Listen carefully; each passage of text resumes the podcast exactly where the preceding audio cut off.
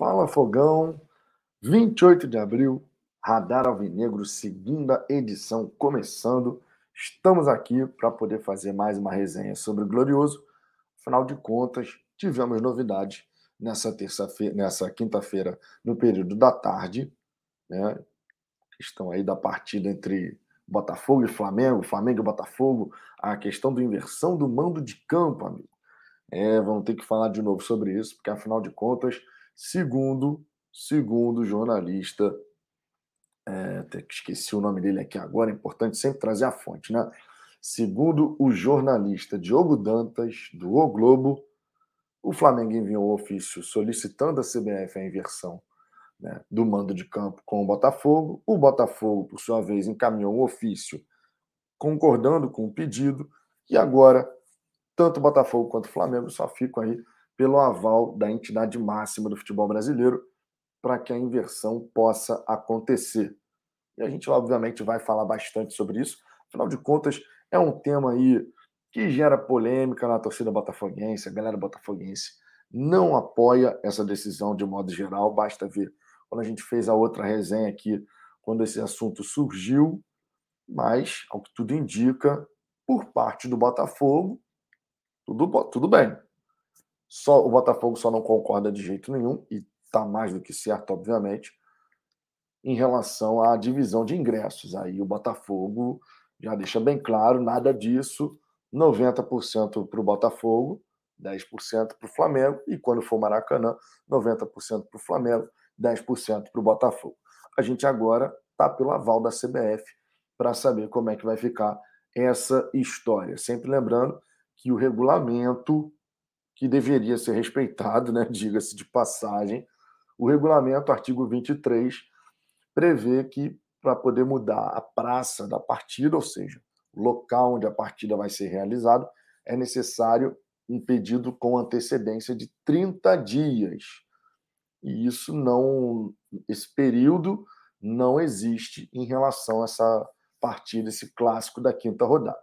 Então, estamos aí pela aval da CBF, que deve sair nessa quinta-feira. Um outro ponto importante para a gente debater aqui, justamente, justamente, a questão do Barreto, que de forma surpreendente surgiu a notícia dando conta de que o Bolonha da Itália, da Série A italiana, estaria interessado no atleta né? O Barreto, que é reserva hoje no Botafogo, foi titular e útil na Série B do ano passado. Ele, que tem dupla cidadania, poderia facilitar uma transferência para o futebol europeu. E aí surgiu essa informação do Tutto Mercato, que é justamente um site bem relevante no quesito de transferências, né? Sempre falando a respeito da transferência de atletas é, em relação ao futebol italiano, especificamente, né? futebol italiano e também futebol europeu.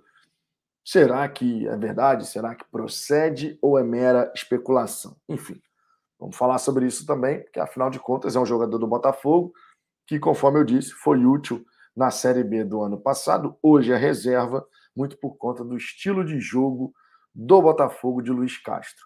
E por falar em Luiz Castro, sempre importante destacar aqui, ele que é um, um adepto, digamos assim, do time de transição, o time B, está vendo o time B se preparar para o Campeonato Brasileiro de Aspirantes, que, diga-se de passagem, amigo, o campeonato já era para ter todas as informações divulgadas pela CBF, mas até agora nada.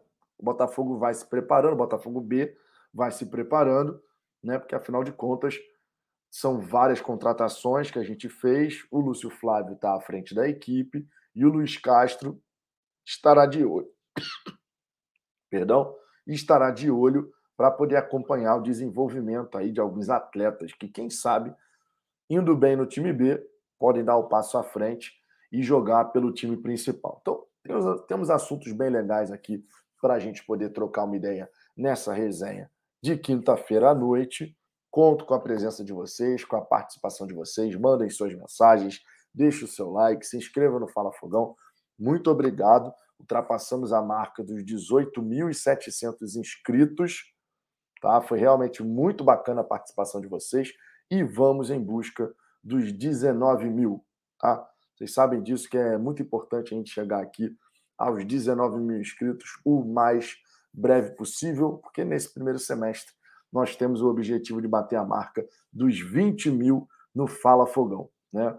Um grande objetivo que a gente tem aí para esse primeiro semestre de 2022. Dito isso, estou aqui no aguardo de Ricardo Azambuja para que a gente possa fazer essa resenha juntos. Deixa eu até mandar uma mensagem aqui para ele.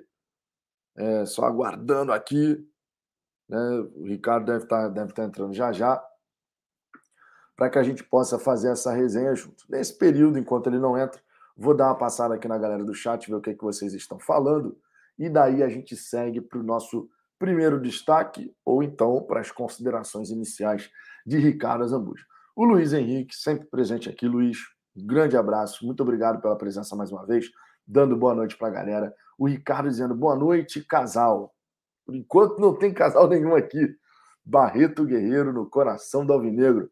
Amigo, quando a gente fala de Barreto, a gente, você sabe que a gente tem vinhetinha do Barreto preparado carinhosamente no ano passado para falar de Barretão da Massa. Tem vinheta. Barretão da Massa. O dono do meio de campo. Tem vinheta, viu? Tem vinheta para falar de Barreto. Sérgio Aloysio, no jogo Botafogo e Juventude, o árbitro vai ser Braulio da Silva Machado. Isso não é bom. Amigo, Campeonato Brasileiro, você sabe como é que funciona. É vencer apesar da arbitragem. Essa é a grande realidade. Vencer apesar do homem do apito e dos assistentes e do árbitro de vídeo. Né? A gente sabe como é que funciona o Botafogo. E tem torcedor de outros times que, quando a gente fala isso, fala que é choro, amigo.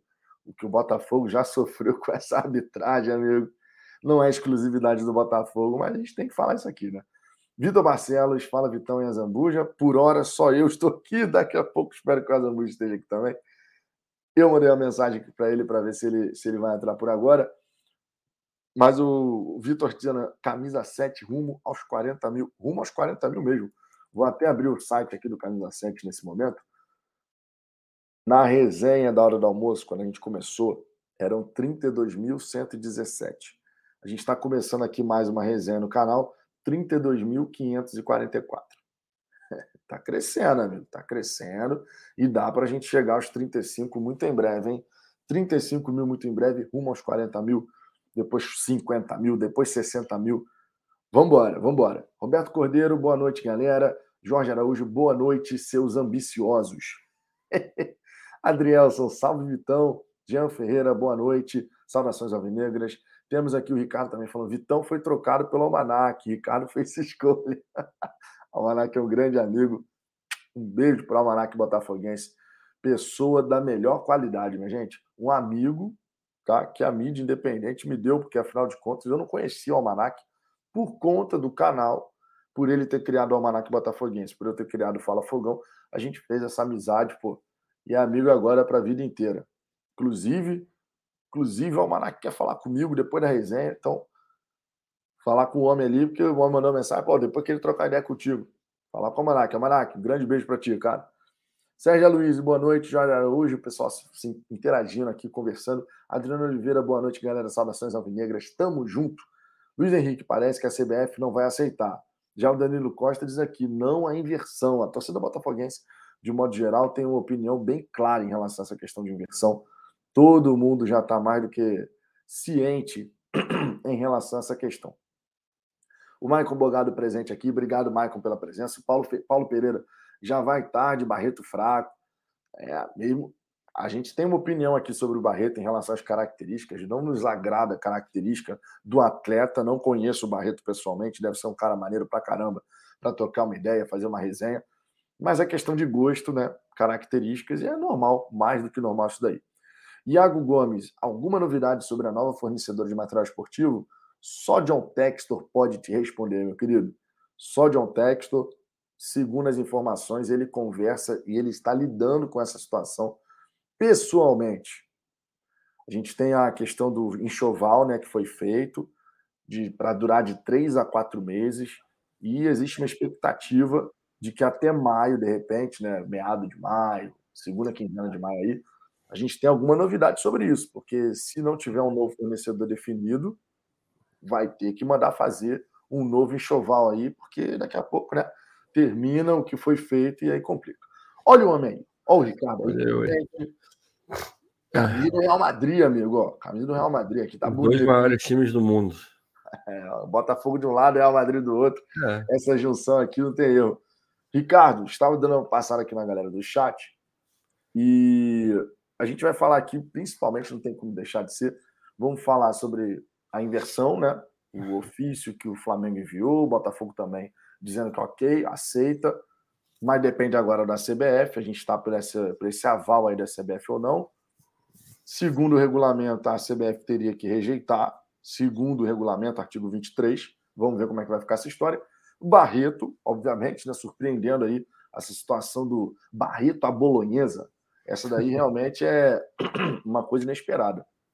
E o Botafogo B, né, que se prepara para o brasileiro de aspirantes, que já deveria ter suas datas, todo o calendário definido, mas a CBF ainda não fez esse favor de definir o calendário da competição. Não tinha feito, não fez nem para a Série A, que dirá para. Exatamente. O Depp, inclusive, estava reclamando disso, né? Falou, pô, cara, você esqueceu que tem um campeonato aí para se desenrolar. É uma merda. informar as, as rodadas, não? Até informou, né, como é que vai ser o desenrolar das rodadas e tal, mas demorou, demorou. E no, no brasileiro de aspirantes, amigo, tá complicado de sair alguma coisa daí suas considerações iniciais e, na sequência, eu volto a passar aqui na galera do chat. Bom, vamos lá. Primeiro, não estranhe minha voz, não estranhe se eu ficar fungando em algum momento, porque depois de dois anos e alguma coisa, eu peguei, enfim, você sabe o que eu peguei, né? Aquela gripe lá, 19 lá, e nesse momento estou com ela, mas estou vencendo. Então, importante sempre é, dizer que Provavelmente estou aqui podendo fazer essa live enquanto estou com ela, muito provavelmente porque me vacinei, estou com três doses. Se tiver a quarta, quinta, sexta, sétima, oitava, décima, tomarei. E fica aí o recado de e o agradecimento, além, acima de qualquer coisa, o agradecimento a, a todos que se debruçaram para poder conseguir uma vacina e também a todos que tomaram a vacina, porque isso tá, tá ajudando um monte de gente a não pegar e a não morrer desse troço horroroso. É... Vamos lá. Cara, esse negócio da inversão, eu, eu já vi gente falando só a favor, sou contra. Eu não acho que nem quem está a favor está certo, nem quem está contra está certo, e nem que os dois estão errados. É, sei que eu dei, eu dei uma dilmada aqui, mas é, é assim mesmo. Nesse ponto, você vai encontrar prós e contras dos dois lados. Assim, não existe o certo ou o errado. Existe a preferência de cada um. Eu não vejo problema nenhum em inverter o mando. Não, de fato, eu não vejo. É, mas também não inverter tem as suas vantagens, que é jogar fora do Maracanã. A gente sabe que o Flamengo ele é mais forte no Maracanã do que qualquer outro estádio, então isso é uma vantagem para a gente também. É, agora, poder jogar, treinar, enfim, é, não viajar, que é extremamente importante, e pegar o Flamengo agora com o apoio da torcida, nesse momento que a gente está embalado e está entrosando o time, então a torcida é ainda mais importante para dar aquele ânimo, dar aquela força e tal. Eu acho positivo também. Mas, enfim, vamos ver o que, que eles decidem aí, porque da cabeça da CBF pode sair qualquer coisa. Eles já autorizaram, acho que duas vezes, a inversão. Aí parece que o Corinthians, o, o Palmeiras não, não, não pôde, não sei, acho que nem pediu, mas não, não teve inversão, teve que jogar fora. Enfim, é uma bagunça. É a, isso é a cara da CBF. Essa questão toda define muito bem o que, é a CBF e o que ela faz com, com o calendário. E se somar isso que o Vitor acabou de falar da, do calendário do, do, Botafogo B, dos aspirantes e tal, e também da Série A, aí você tem um panorama quase que completo do, da inabilidade que a CBF tem para comandar o que, em teoria, é o que ela faz de melhor, que é futebol. E a gente sabe que talvez seja o que ela faz de pior. Politicagem, esse tipo de coisa, certamente está no topo das habilidades da CBF. E, e tem outra também. Talvez nem isso esteja mais, porque hoje mais casos de racismo dentro de jogo da, da Libertadores, eu não vejo a CBF fazer rigorosamente nada. A verdade é que o futebol brasileiro ele vive é, por ele mesmo, ele sobrevive por conta da gente e dos clubes, né? Então é, é vergonhoso, assim, você vai encontrar qualquer coisa, qualquer assunto que você queira falar e que tem algo de negativo dentro do futebol brasileiro, você vai conseguir encaixar a CBF. É, arbitragem, calendário, enfim, não vou ficar falando aqui, senão a gente vai ficar até amanhã. Mas é, é complicado. Então, essa questão do mando aí é mais uma da, dessas confusões. Mas, enfim, tanto não trocando quanto trocando, acho que todo mundo vai ter argumento suficiente para defender um lado ou outro. A gente tem aí, não sei se a gente vai falar a questão do Arão, que é, enfim, tomara que não falhe, porque é, é ele pagar e resolver logo esse troço. Hoje o dia foi um pouco mais calmo, né, com relação ao time do Botafogo, que não é, não tem sido muito usual, né? Mas ainda assim a gente tem algumas coisas para falar aí, algumas coisas importantes também. E se não tivesse, a gente ficava batendo papo aqui, que é sempre bom. Ah, não, com toda certeza. A questão do Arão, realmente tem nem mais o que falar, cara. É. Deus tem julgado, tá tentando embargo, tá perdendo. Irmão, se não pagar, só vai. prejuízo só vai aumentar para ele. Tem que pagar, ponto, acabou. E sobre o Arão é isso aí, é só aguardar a hora do, do pagamento ser realizado. Que todas as tentativas de embargo que tentou perdeu por unanimidade. Não tem mais o que discutir. Né? Tem que chegar e pagar.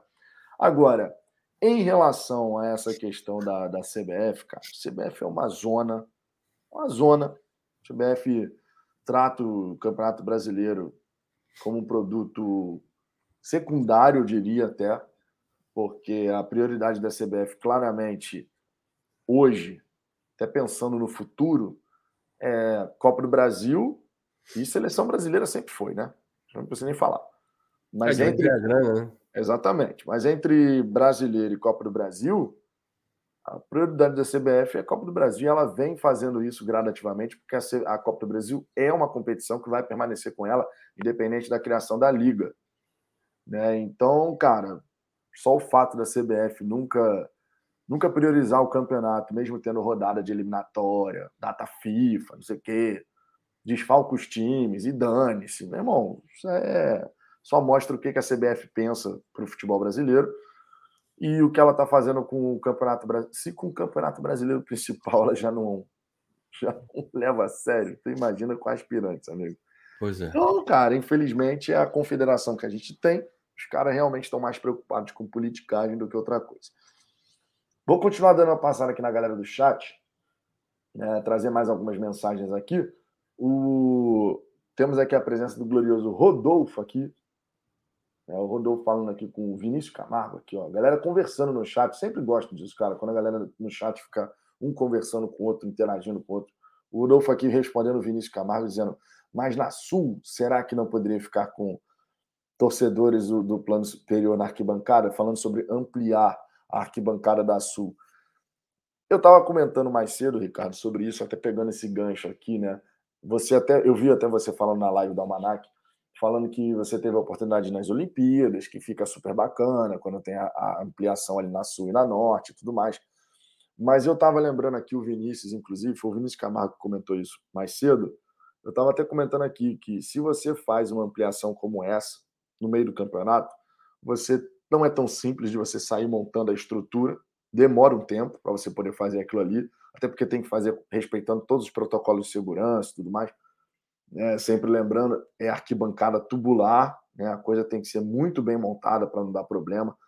Eu confesso a você que quando a gente jogou lá na Ilha do Governador, eu não fui, eu fui em um jogo contigo, né, naquela ocasião, é, foi o Botafogo e Ponte Preta. Botafogo é. e Ponte Preta que a gente foi. Você foi em alguns com a Manu, é, mas eu confesso a você, cara, que quando eu fui, parada começava a tremer, mano. Eu ficava assim, meu Deus do céu. Isso aqui Não, é, é sempre uma bosta. No Caio Martins também, quando botaram atrás ali, era outra coisa ruim mesmo. Mas e tem, tem uma coisa que a gente precisa lembrar, assim.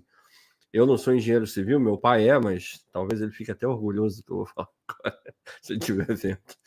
É, pra, mesmo para você botar uma, uma estrutura tubular ali, você tem que isolar uma área grande. E naturalmente você vai ter que isolar uma área grande do que está na frente. Exato. Então, você vai querer aumentar a capacidade, só que só vai ficar pronto, sabe-se lá quando, lembrando que o campeonato termina em novembro.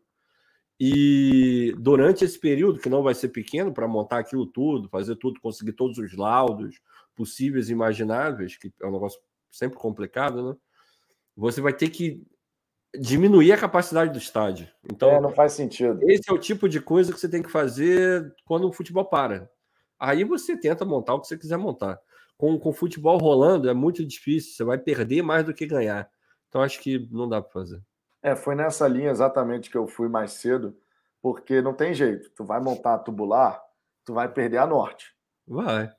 Ou seja, é mais prático fazer aquilo que o próprio John Textor havia comentado, até foi a mesma coisa que eu falei mais cedo.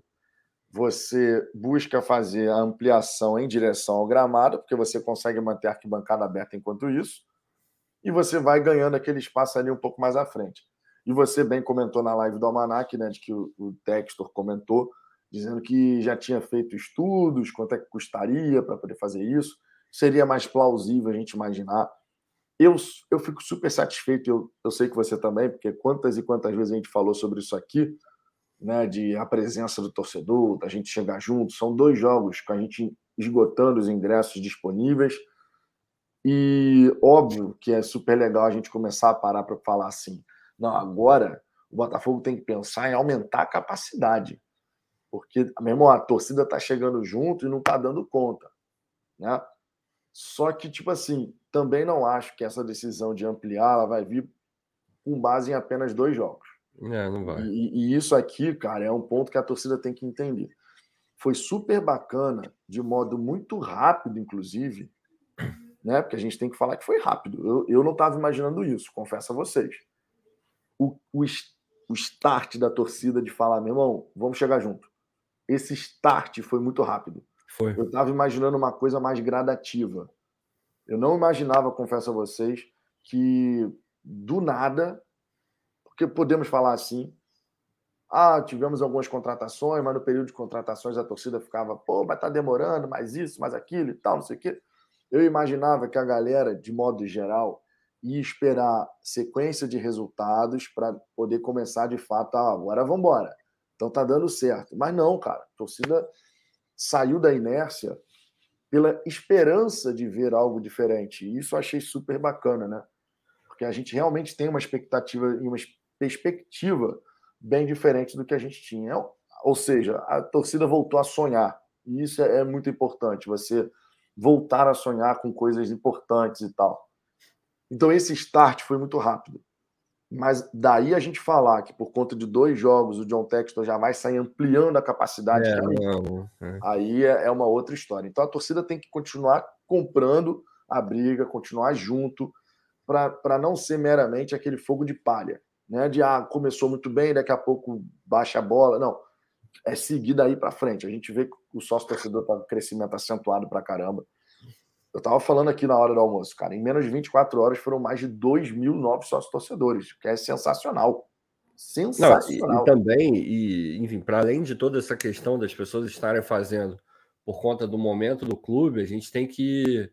É, não digo nem, nem chegar ao ponto de dizer que tem que bater palma, porque isso é quase que básico, mas enfim, a gente não fazia. Então, vamos lá, uma menção aí, honrosa é, o Botafogo está fazendo por onde no sentido de, de privilegiar o sócio, né? É, agora o sócio sabe que ele vai de fato ter uma vantagem. É, poder pegar o ingresso antes da, do público é, geral, isso é uma puta vantagem a partir do momento que você sabe que o estádio está enchendo jogo após jogo. Então, isso é um ponto dentraço, coisa que eu, pelo menos, não lembro de ter sido feita anteriormente de uma forma longa. E parece que veio para ficar e eu acho positivaço. Assim. Lamento absurdamente pelas pessoas que não conseguem fazer o, o sócio torcedor. Adoraria que todo torcedor tivesse a, a, a, chance e a possibilidade de fazer, mas é o capitalismo é isso aí, não tem jeito. É, é o melhor que a gente tem, é o que funciona, e dentro desse sistema Algumas pessoas vão ter uma flexibilidade maior, outras menos, é do jogo. Mas que bom que a diretoria está privilegiando o sócio torcedor, e isso é uma das, é, não garantias, mas uma das forças motrizes que estão fazendo o torcedor. Não, agora eu vou virar sócio, eu vou assinar, porque eu vou ter prioridade para entrar no estádio. Então, isso foi uma bola dentro da, da diretoria. E demais, cara. E eu tava falando aqui mais cedo. Tava falando aqui na resenha da hora do almoço, cara, falando, ó, vão se acostumando com isso, porque isso é padrão em qualquer clube do planeta. Que é um clube importante, logicamente. É. A gente tá falando Sempre rola um ingresso aqui, outro é. ali, que você consegue comprar. Aqui fora, eu não sei se no Brasil tem, mas aqui a gente tem alguns aplicativos que a pessoa pode revender o, o ticket dela. Então, todo, qualquer jogo que você for, você vai encontrar ingresso. Agora, obviamente, você vai encontrar com preço um pouco mais alto. É, não, às vezes não é tão fácil, dependendo do jogo, é até mais tranquilo de, de comprar ingresso e tal. Mas a lógica é: beleza, vamos ter todo mundo que tem o, o season ticket. Teve uma notícia sobre isso hoje, inclusive. É, a prioridade é desses caras e tem que ser assim mesmo. Não, e é o normal, né? Você privilegia é. aquele torcedor que está disposto a ir em todas tá pagando, as partidas, é, tá, né? pagando. tá pagando e tal. É normal.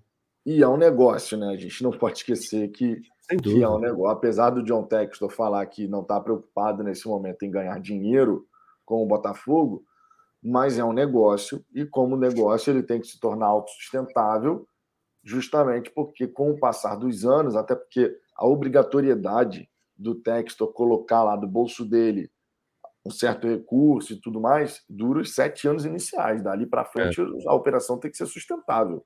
Sem dúvida é, Então a gente tem que lembrar sempre que é um negócio e, obviamente, o Botafogo, a diretoria, né, tem que fazer por onde, sem a menor sombra de dúvida. Vou, tô vendo aqui que a galera tá num debate acalorado aqui no, no chat aí. É, parece o... que o Anderson virou o, o alvo, né? O Anderson. Sei nem quem é o Anderson, mas virou o alvo. É o Anderson Cleito aqui que está sempre presente né? Ele dizendo que o Botafogo não evoluiu, que a galera caiu hum. de cima aqui dizendo que, pô, você tá, tá doido que não evoluiu e tal. É, é complicado defender esse ponto de vista, né? É, eu também sou contra essa questão de falar que o Botafogo não evoluiu. É. A gente, por exemplo, tem, tem diversas formas de evolução, né, Ricardo? Porque quando a gente fala evoluiu, muitas das vezes a gente vai olhar mais o quê?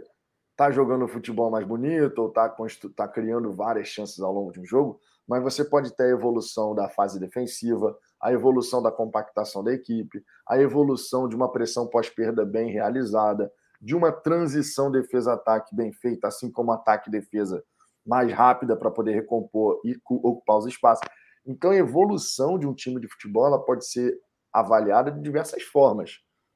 Falar que o Botafogo, no primeiro jogo, sob o comando de Luiz Castro, e aí eu estou colocando efetivamente o jogo é, onde ele esteve na beira do gramado, tá? Contra o Ceará. Porque no jogo contra o Corinthians, cara, era o Betinho, o Luiz Castro é, não estava ali, enfim.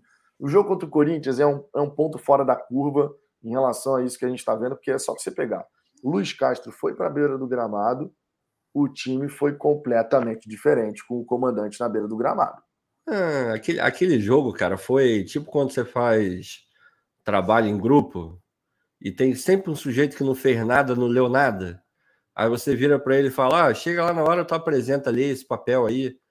Óbvio que o cara vai ler errado, o cara não tem noção do que está falando. Era o Botafogo ali, era um bando de gente é, amontoada ali, deram a camisa do Botafogo, joga aí, não tinha nem treinado direito, ninguém conhecia ninguém, o técnico não estava ali. Eu não estou defendendo, não. O Corinthians jogou bem aquele jogo. Inclusive, foi um dos poucos jogos que o Corinthians jogou bem no ano. Mas, enfim, aquele jogo ali é, é, Sabe aquela coisa também de. Ah, o pior resultado você vai lá e descarta. Se tivesse essa regra, pronto, descarta esse jogo contra o Corinthians, porque não dá. Já pensou fosse assim? Né? Porra, seria bom. seria bom, seria bom. Mas é isso aí mesmo, cara. Agora, do jogo contra o Ceará para cá, o time do Botafogo apresentou evoluções em alguns aspectos. Hoje, por exemplo, você consegue identificar no time do Botafogo alguns elementos que você vê que ainda tem margem para melhorar, até porque é um começo de trabalho, mas você já começa a ver uma ideia clara do que, que o, o treinador deseja, os jogadores começando a entender aquilo que o treinador está pedindo, né, que está reforçando ao longo dos treinamentos. Você vê pressão pós-perda, você vê um desenho de saída de bola bem definido, você vê a questão da manutenção da posse de bola para trabalhar essa bola desde lá de trás. Então você tem alguns elementos de evolução, mas é claro. A gente e a paciência tá também. Você pega, você pega o, o gol do Saravia, a, a câmera da Botafogo TV é muito boa, embora eu acho que ela pudesse estar um pouquinho mais aberta, mas enfim, é uma questão só técnica. É, você vê ali, a bola ela vai para um lado, volta, vai para o lado, volta, aí tenta, não consegue, constrói de novo. A paciência que o Botafogo tem para armar a jogada até o momento em que o Saravia dá a opção lá e o Chay vê e consegue concatenar o que ele viu com o que ele queria fazer e coloca a bola onde tinha que botar, irmão, um time que, que, que não está sendo bem montado já teria queimado a bola, já teria feito um monte de cagada, teria perdido, se afobado, que está tomando o gol. Então aquilo ali é, é, é, o sistema nítido de que o Botafogo está se arrumando. É, é claro que teve evolução. É inegável que houve evolução. Só que é, a gente ainda tá. Não tá nem no meio do caminho ainda, mas já tá muito melhor. Hoje o Botafogo joga futebol, coisa que nos anos anteriores difícil a gente, dificilmente a gente viu. O Botafogo jogar futebol de verdade, competitivamente, difícil. Não, e a tendência, com o passar dos treinamentos, dos jogos, a tendência é evoluir mais e mais e mais. É e isso é normal, né, gente? Isso é normal. Isso é normal, é, é um começo de trabalho. O próprio Luiz Castro falou: tem coisas que a gente está pedindo que os jogadores não estão habituados ainda. Porque os jogadores vieram de uma ideia, de, especialmente aqueles que já estavam no Botafogo, onde a bola não era importante assim ficar com a bola. Não era importante. E a visão do Luiz Castro de futebol é completamente diferente. É, completamente. Ele, ele quer a bola, ele quer o Botafogo trabalhando essa bola desde lá de trás. Isso, obviamente, pode gerar alguns erros, o que não significa dizer que o erro do Loureiro, por exemplo, foi normal, porque não foi. Não. Né? Era uma, um tiro de meta, não era ele sendo pressionado por um adversário ali. Ele tinha todo o tempo do mundo, tranquilidade para tomar uma decisão. Mas a gente vai ver gradativamente o Botafogo evoluir em todos esses quesitos é uma construção de equipe para que a gente possa vir a ser muito competitivo. E é só o começo. Agora, desculpa, eu te cortei. Só uma coisa: o Johnny falou um negócio aí que é verdade. Eu, eu assisti o vídeo para ilustrar ainda mais o que a gente está falando aqui. A galera lá da, da Future, eles botaram, fizeram uma análise do, do começo do, do trabalho do, do Castro. Aí lá tá claro, assim, a, às vezes não, é, não tem aquilo bem determinado, bem feito, bem acabado, mas você consegue ver a intenção dele. E no começo você vê muito intenção. Até você chegar é, e ver a realização, a materialização daquilo, demora um pouquinho, mas a gente já viu um, um, pílulas. Mas nesse vídeo ele detalha ali, ó, ele está pretendendo fazer isso, quando ele puxa esse cara para cá, e ele faz ali todo bonitinho, os quadradinhos lá que o Castro falou e tal, os dois volantes, os dois meias, ele faz ali bonitinho. É uma bela de uma dica. É, não, e o, o Luiz Castro, cara, quando ele fala sobre sobre futebol e as ideias que ele tem em relação a conceito e tal, então, dá para ver nitidamente que o cara sabe o que ele ah, quer. Né? E quando tem uma equipe que já trabalha há bastante tempo junto, conforme é o caso da comissão técnica dele, a coisa só tende a melhorar, né? Então, cara, é, é, a gente dá tempo ao tempo, minha gente. Vamos dar tempo ao tempo, a evolução vai acontecer jogo a jogo. Claro que nem todos os jogos vão sair da maneira como a gente deseja. Não é que o Botafogo vai virar uma máquina de jogar futebol da noite para o dia, mas a gente vai evoluir, a gente vai competir, e esse é o ponto mais importante. No futebol brasileiro, a primeira coisa que você tem que se tornar é um time competitivo, de brigar pelo espaço, de ocupar o espaço, de buscar ter a bola, de, de buscar trabalhar essa bola para pisar na área do adversário. Quando as coisas forem encaixando, a confiança vai subindo, tudo vai caminhando numa direção legal, pode ter certeza que o Botafogo vai fazer um, um campeonato muito bacana, tanto brasileiro quanto Copa do Brasil. O Giuseppe mandou um superchat aqui dizendo: ó, baixem o app to PayPal e ganhem dinheiro. Boa aposta. Esse daí eu não conhecia, mas está aqui. Nunca ouvi falar. Esse aí eu nunca tinha ouvido falar. Mas está aqui a dica do glorioso Giuseppe, que está sempre presente aqui na resenha. Obrigado, Giuseppe, pela, pelo superchat, cara. Obrigado de verdade. O André, o André Penteado, gestão que nenhum time no brasileiro tem, nem Galo, nem Palmeiras, Fla, Red Bull Bragantino, Atlético. Um bom time B sendo formado, CT vindo aí, um dono que teve sucesso em três segmentos diferentes e o Castro. Olha o time. Gradativamente a gente vai chegar lá, cara. Gradativamente, sem a menor sombra de dúvida. Agora, um ponto que eu acho importante a gente comentar aqui, logo de saída, né, aproveitando que a gente está falando de Campeonato Brasileiro, a própria evolução da equipe, essa situação, que é um assunto que gera uma, um debate danado aí, questão da inversão do, do mando de campo. Eu vi muito torcedor nas redes sociais, cara, você deve ter visto também, especialmente no Twitter, né? Muito torcedor, pô, não, não tem que inverter mando. Se inverter mando, a gente vai estar ajudando os caras. Você quer? Tem que priorizar o, o Botafogo. Como se o Botafogo falar, beleza, por mim não tem problema, fosse colocar os interesses do Flamengo acima dos nossos. E isso é uma coisa que não vai acontecer. Até porque o Botafogo não tem mais motivo nenhum para querer agradar alguém nesse sentido. O Botafogo agora ele pode caminhar com as próprias pernas, né? A questão de, de você ter a SAF evoluindo, o dinheiro que está entrando, enfim, tudo isso que a gente já sabe. E eu vejo muito, muito torcedor levando para esse lado, que se o Botafogo não, não der uma negativa para isso, o Botafogo não está respeitando a sua torcida, o Botafogo não está se valorizando, não sei o quê. E eu tenho certeza que você também não pensa dessa maneira, você mesmo já falou, questão da inversão para mim não é o X da questão.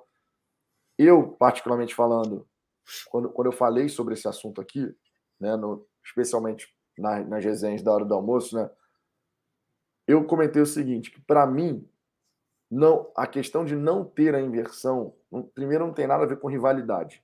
Poderia ser o Fluminense, poderia ser qualquer outro time. Tá? Para mim é uma questão de pensar nos momentos do campeonato. A gente teria três jogos seguidos como mandante. Maneiro. Começo de campeonato. Tá. No segundo turno, três jogos seguidos como visitante. São os mesmos três pontos. Ninguém vai questionar isso, porque são os mesmos três pontos. No fim do campeonato, vai ter o mesmo valor. Se ganhou nove pontos agora, ganhou nove pontos depois, vai ter o mesmo valor.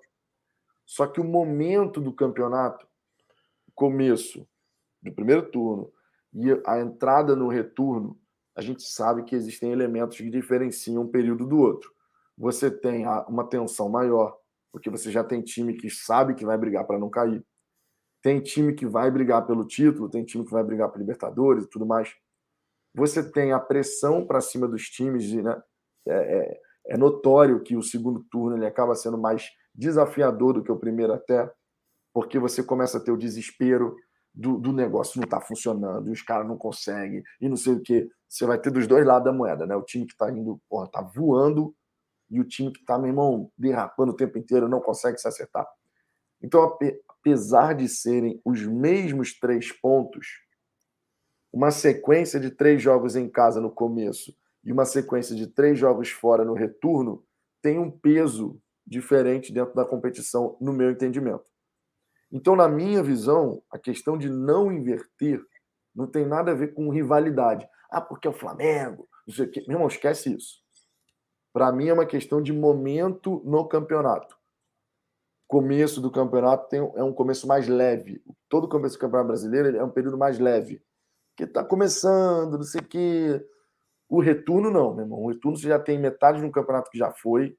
Você já sabe mais ou menos ali o que, que você está podendo propor, o que, que você vai brigar né, dentro da competição. Então são momentos diferentes, embora sejam os mesmos três pontos. O Botafogo aceitar, o Botafogo falar assim, por mim, ok. Eu não acho nada demais. Tá? Apesar de eu ter a minha posição, que não tem nada a ver com rivalidade, por mim, ok.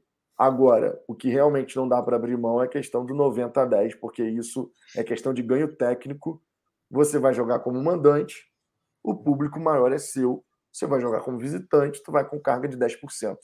Independente de ser clássico, porque a gente sabe essa história de não, vamos botar 50-50, na prática não se aplica. E eu, eu dou o exemplo do Fluminense, que joga no Maracanã contra o Flamengo, tanto na ida quanto na volta né? Primeiro turno, segundo turno. E o Fluminense é sempre visitante contra o Flamengo, porque está sempre em minoria a torcida no estádio. Ganha os jogos, tem dificultado para caramba a vida do Flamengo, foi campeão estadual agora, inclusive. Mas em termos de presença de torcida, é sempre visitante. E o Botafogo, por exemplo, que tem o estádio Newton Santos como uma arma em relação à presença do seu torcedor, não precisa se colocar nessa situação. Então a diretoria do Botafogo dá o aval em relação à beleza, podemos inverter, mais 90 a 10. Como é que você vê essa situação? É o primeiro ponto. E o segundo ponto, te agrada? Eu confesso que me agrada se acontecer a inversão, que eu acho que não vai acontecer. Mas te agrada a possibilidade de jogar no Maracanã com 90% da torcida dos caras, mas a gente num outro estágio de desenvolvimento e também com reforços da segunda janela?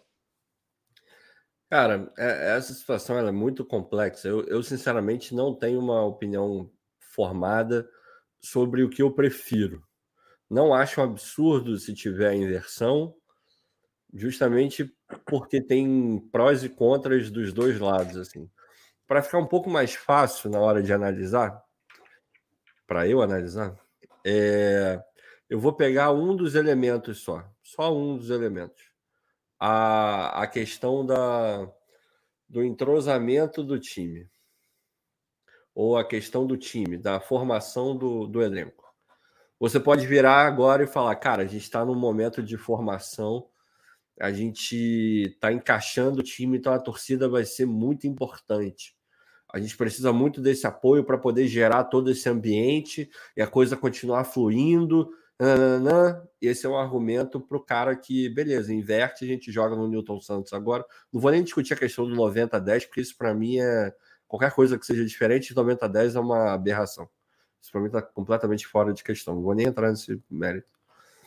Aí esse cara pode virar e falar: não, eu prefiro prefiro inverter, joga logo agora, porque aí a gente é, consegue ali é, dar uma equilibrada nessa, nessa coisa da, da, falta de coordenação do time, pegando um time um pouco mais forte e consegue ali tentar igualar e tal. Beleza, é um argumento. Agora, tem esse argumento que você falou.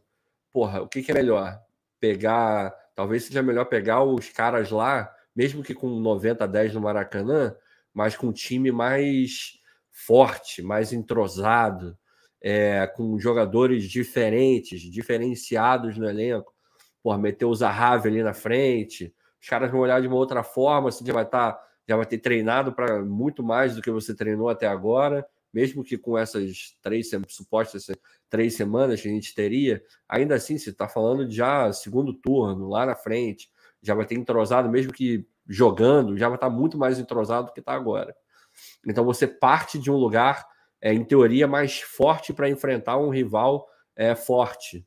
Só que esses dois argumentos, tanto para inverte quanto para não inverte, eles têm vários elementos que ficam ali gravitando é, ao redor deles que complicam a análise, porque entra o que você falou.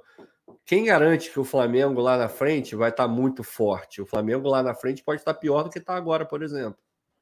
Lá na frente, o Flamengo pode estar melhor, muito melhor do que está agora. Talvez não adiante nem chegar ao Zahavi para enfrentar os caras. Então é, é, é aquela coisa, a gente não tem como prever, porque no futebol tudo muda muito, muito rápido.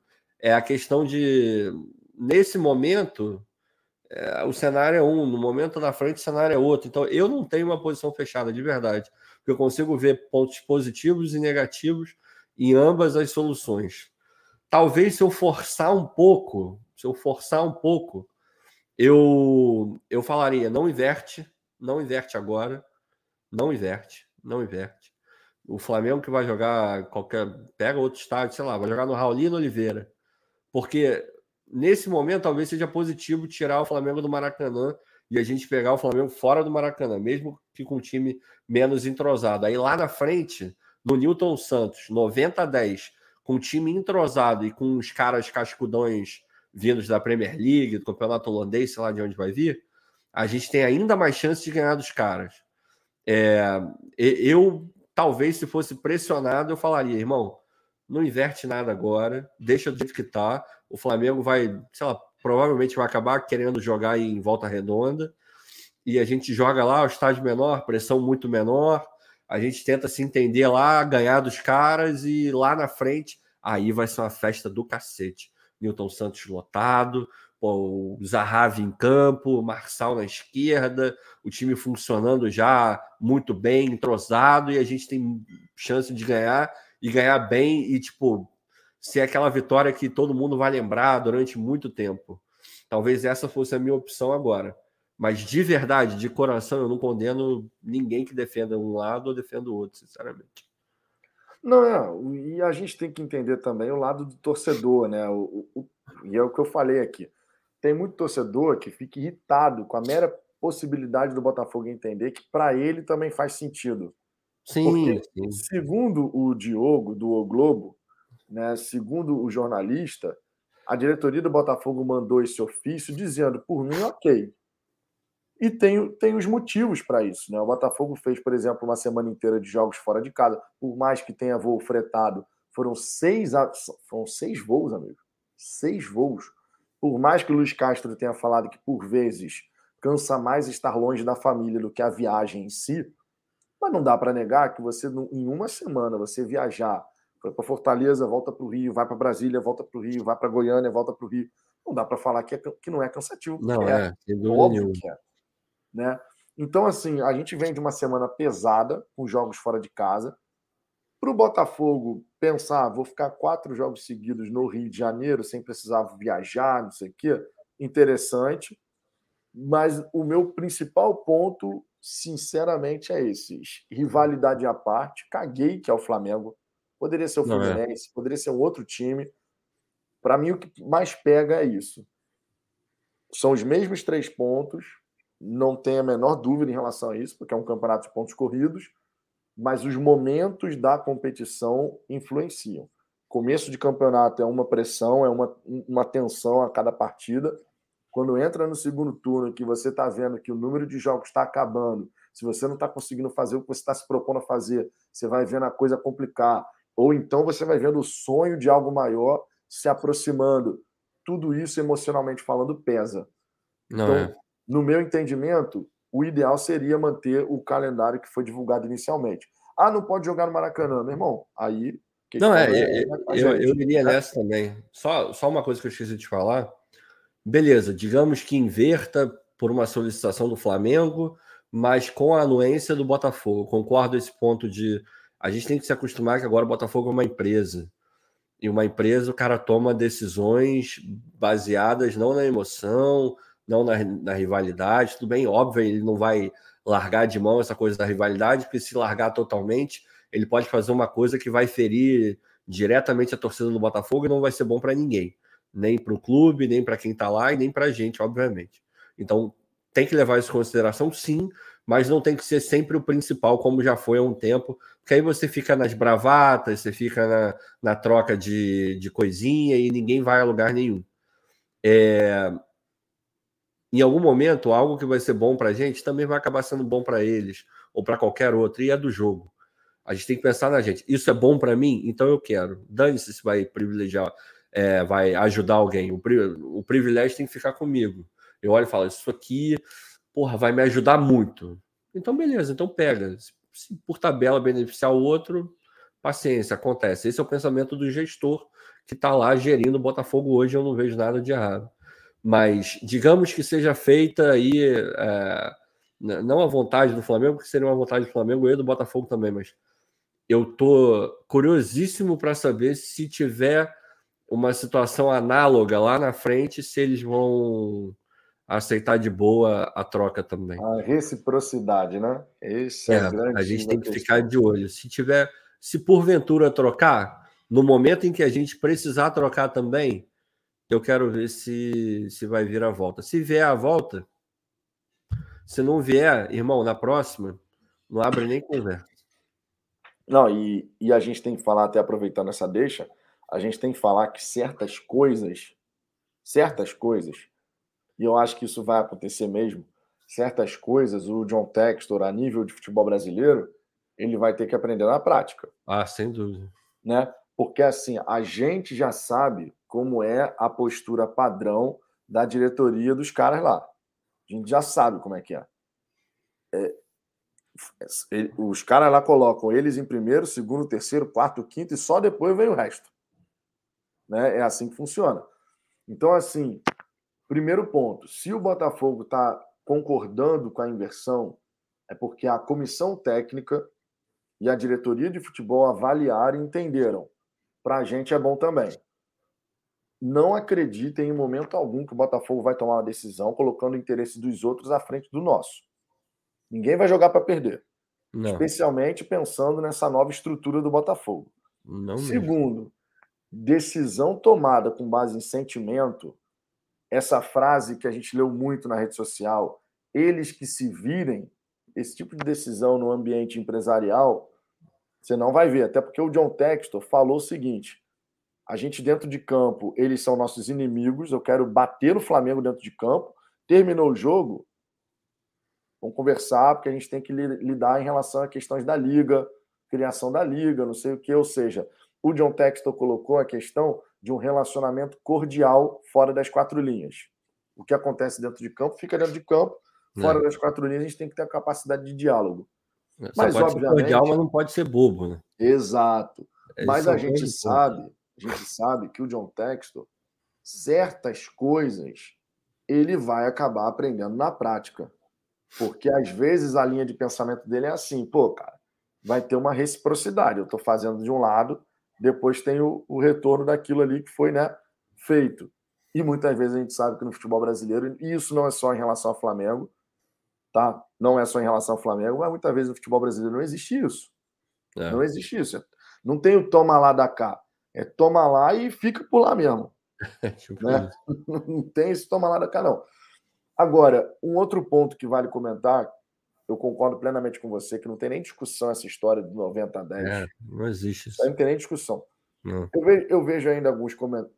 Tem comentário aqui, por exemplo, no comentário do Ramon Coelho dizendo: se fosse acordado 50-50 nos dois jogos, acho que não teria problema nenhum. Teria. Teria. Teria, Ramon, porque olha só, no papel, no papel, seria super maneiro você ter a garantia de que 50 para um lado, 50 para o outro. Ou seja, vai ter 50% da torcida dos caras lá do Flamengo e 50% do Botafogo, sem tirar nem pôr. 50 só que isso é só bonito na teoria, porque na prática não, não acontece. Não vai rolar. Não vai na rolar. prática não acontece. É só você pegar, por exemplo, você pega a torcida do Vasco, que é uma torcida grande também, todo mundo sabe disso, né? A torcida do Vasco são, sei lá, 10 milhões de torcedores, segundo a. É a, é a quinta maior do Brasil. Exato. Os caras não dividem estádio com o Flamengo. Não. Os caras não dividem, cara. Então, esse, Bota... esse caso de antigamente, não, o Botafogo divide. A gente pode vir um dia acontecer no Campeonato Carioca de dividir? Pode. Mas hoje tem elementos que antigamente não entravam. É. Que era a questão da violência. Tem torcedor do Botafogo que não gosta de ir a clássico por conta de violência, porque teve uma escalada de violência muito importante ao longo do tempo. Então, o ideal, se você tem um estádio para chamar de seu, e o Botafogo tem, né, que é o estádio Newton Santos, o ideal é justamente você poder colocar a vantagem de você ter 90% da torcida sua. Isso dá uma vantagem técnica, não garante vitória, porque se fosse assim, todo time que joga em casa venceria, uhum. né, com a uhum. maioria da torcida, mas que cria uma vantagem técnica de você criar uma atmosfera favorável que vem da arquibancada para dentro do campo, isso aí sem a menor sombra de dúvida. É, e lembrando que a questão do não dividir o, o Maracanã, qualquer estádio que seja com o Flamengo, não tem rigorosamente nada a ver com quantidade de torcida. O Flamengo pode ter, sei lá, quantas vezes mais torcida que o Botafogo, mas o Botafogo ele tem torcida suficiente para dividir o estádio com qualquer, com qualquer outra. A questão não é quantidade. A questão tá, tá nesses outros é, elementos que o Vitor falou aí, a questão da violência, a questão até mesmo de transporte, porque você vai ter que dividir isso, também pode aumentar a questão da violência. É, enfim, é, a gente que, que já foi a muito jogo contra o Flamengo, a gente sabe que não é um jogo comum. A gente sabe que, para além da questão do campo e tal, é um jogo que você tem que ter mais cuidado, tem que ter mais atenção, tem que se programar melhor, tem que chegar mais cedo. Antigamente, quando eu era mais moleque, eu não ia com a camisa do Botafogo, eu botava ela na cintura e botava já dentro do estádio, na área do Botafogo enfim, pegava uma van, tinha que ter o cuidado, porra, para não descer na UERJ, porque se descesse na UERJ dá merda. Enfim, tem uma série de questões que envolvem isso, mas não tem nada a ver com quantidade. Nada a ver. Isso é bom pontuar, ainda mais no momento que a gente está aqui, a nossa torcida está tá dando show. Eu, eu tenho uma preocupação imensa de bater nessa tecla para a gente enterrar de vez essa história que o Botafogo não tem torcida. Ah, não, isso aí não tem nem, nem entra mais em debate, cara. É. Na verdade, o que acontece é que a torcida do Botafogo ela estava adormecida por, e não é por conta do Botafogo, porque a, a, o amor pela instituição ele estava inalterado. O botafoguense falava: eu não vou mais acompanhar esse time e na, na, no instante seguinte já estava vendo notícia. Né? A gente sabe como é que funciona. Existiu uma ruptura com quem comandava o Botafogo.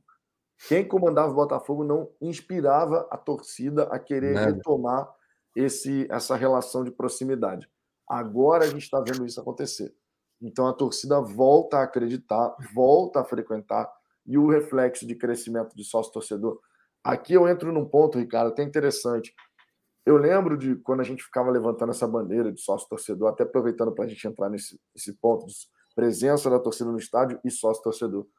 Eu lembro que quando a gente levantava essa bandeira aqui, tinha muito torcedor aqui no chat que escrevia assim: para o Botafogo, a torcida encher estádio, para a gente ver o sócio torcedor crescer, tem que contratar um jogador renomado, tem que, tem que ganhar algum título.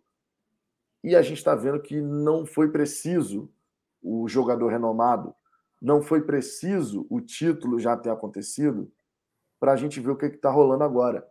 Uhum. Então, minha gente, isso que está acontecendo só mostra que só dependia do Botafogo mostrar para o seu torcedor que estamos indo numa direção certa, estamos indo numa direção bacana, tem uma perspectiva positiva no nosso horizonte. É o que está acontecendo. Não chegou o craque que para aeroporto. Não chegou o jogador que você fala, meu irmão, esse cara aqui é sensacional. Não chegou. Chegou um conjunto de bons jogadores.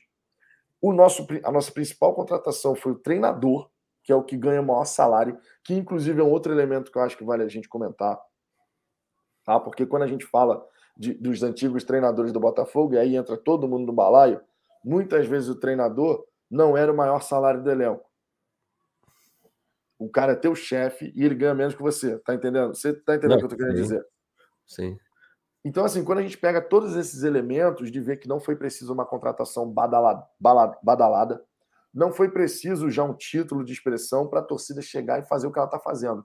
O que foi preciso é uma perspectiva positiva no nosso horizonte. Esse foi o ponto principal. A gente falava isso aqui e tinha muito torcedor que acreditava que para poder acontecer o que está acontecendo agora, só desse jeito. É. Tinha que ter um nome, um nome foda pra cacete para você falar assim, agora a torcida vai.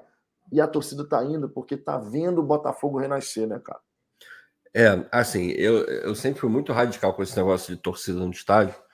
Eu, eu sempre entendi por que, que a torcida não ia, porque não via grandes times, porque as diretorias eram horrorosas, porque era muita decepção. Eu sempre entendi isso. É, mas eu sempre defendi, continuo defendendo que, meu irmão, na hora boa e na hora ruim eu tenho que estar lá. É, a, o cara pode ser um diretor horroroso ou, ou Jorge Braga, eu tenho que estar lá mas eu sempre entendi o porquê que a torcida não ia de forma maciça. Só que essa coisa do resgate da credibilidade, essa coisa do, do resgate do, da vontade do botafoguense assistir jogos do Botafogo, isso pegou de um jeito tão forte, cara, tão forte nos últimos tempos, e a gente já tinha alguns indícios disso, talvez por esses indícios a gente sempre acreditou no Botafogo. Quando você. A gente não. Em 2017, 2016, a gente não precisou ter nenhum craque para lotar os estádios, para chegar junto na, naquela arrancada para Libertadores. Na Libertadores tinha um total de zero craque no, no time do Botafogo, mas você via entrega, você via organização, você via limitação também, que foi o que tirou a gente da, do título, essa é a minha visão, pelo menos. Se a gente tivesse um atacante melhor do que o, o Roger, eu me arrisco a dizer que a gente teria passado pelo Grêmio e que a gente teria ganho a Libertadores, Mas nesses momentos, a torcida chegava junto. Todo jogo que a gente ia tinha mais de 30 mil no estádio. Então aquilo ali já era um. Cara, a torcida do Botafogo não precisa de tanto para chegar junto. A torcida do Botafogo está ansiosa para o time minimamente corresponder no campo. Se minimamente corresponder, entregar a raça, determinação, souber o que tem que fazer, obviamente ganhar jogo, mas não se entregar, não ser, basicamente não ser nem sombra do que foi em 2020, a torcida do Botafogo chega junto. É o que a gente está vendo agora. Tanto que não chegou o cara de parar o aeroporto, é, ainda não, não foi feito um puta CT, a gente não ganhou título nenhum. O que a gente tem hoje é a perspectiva e também olhar para o gramado e ver esses caras se entregando em todas as bolas. A gente vê o cara. O, o Sauer acabou de chegar, parece que está no Botafogo há 30 anos e toda bola para ele parece que é a última. É isso que a gente estava querendo. Quando a gente vê esses caras, ninguém aqui vai achar, eles já amam o Botafogo, eles jogam pela gente. Eles jogam por eles. Eles são profissionais, jogam pela família deles, aquela história que a gente já falou um milhão de vezes. Que inclusive Mas o que a gente está vendo. Demais, né?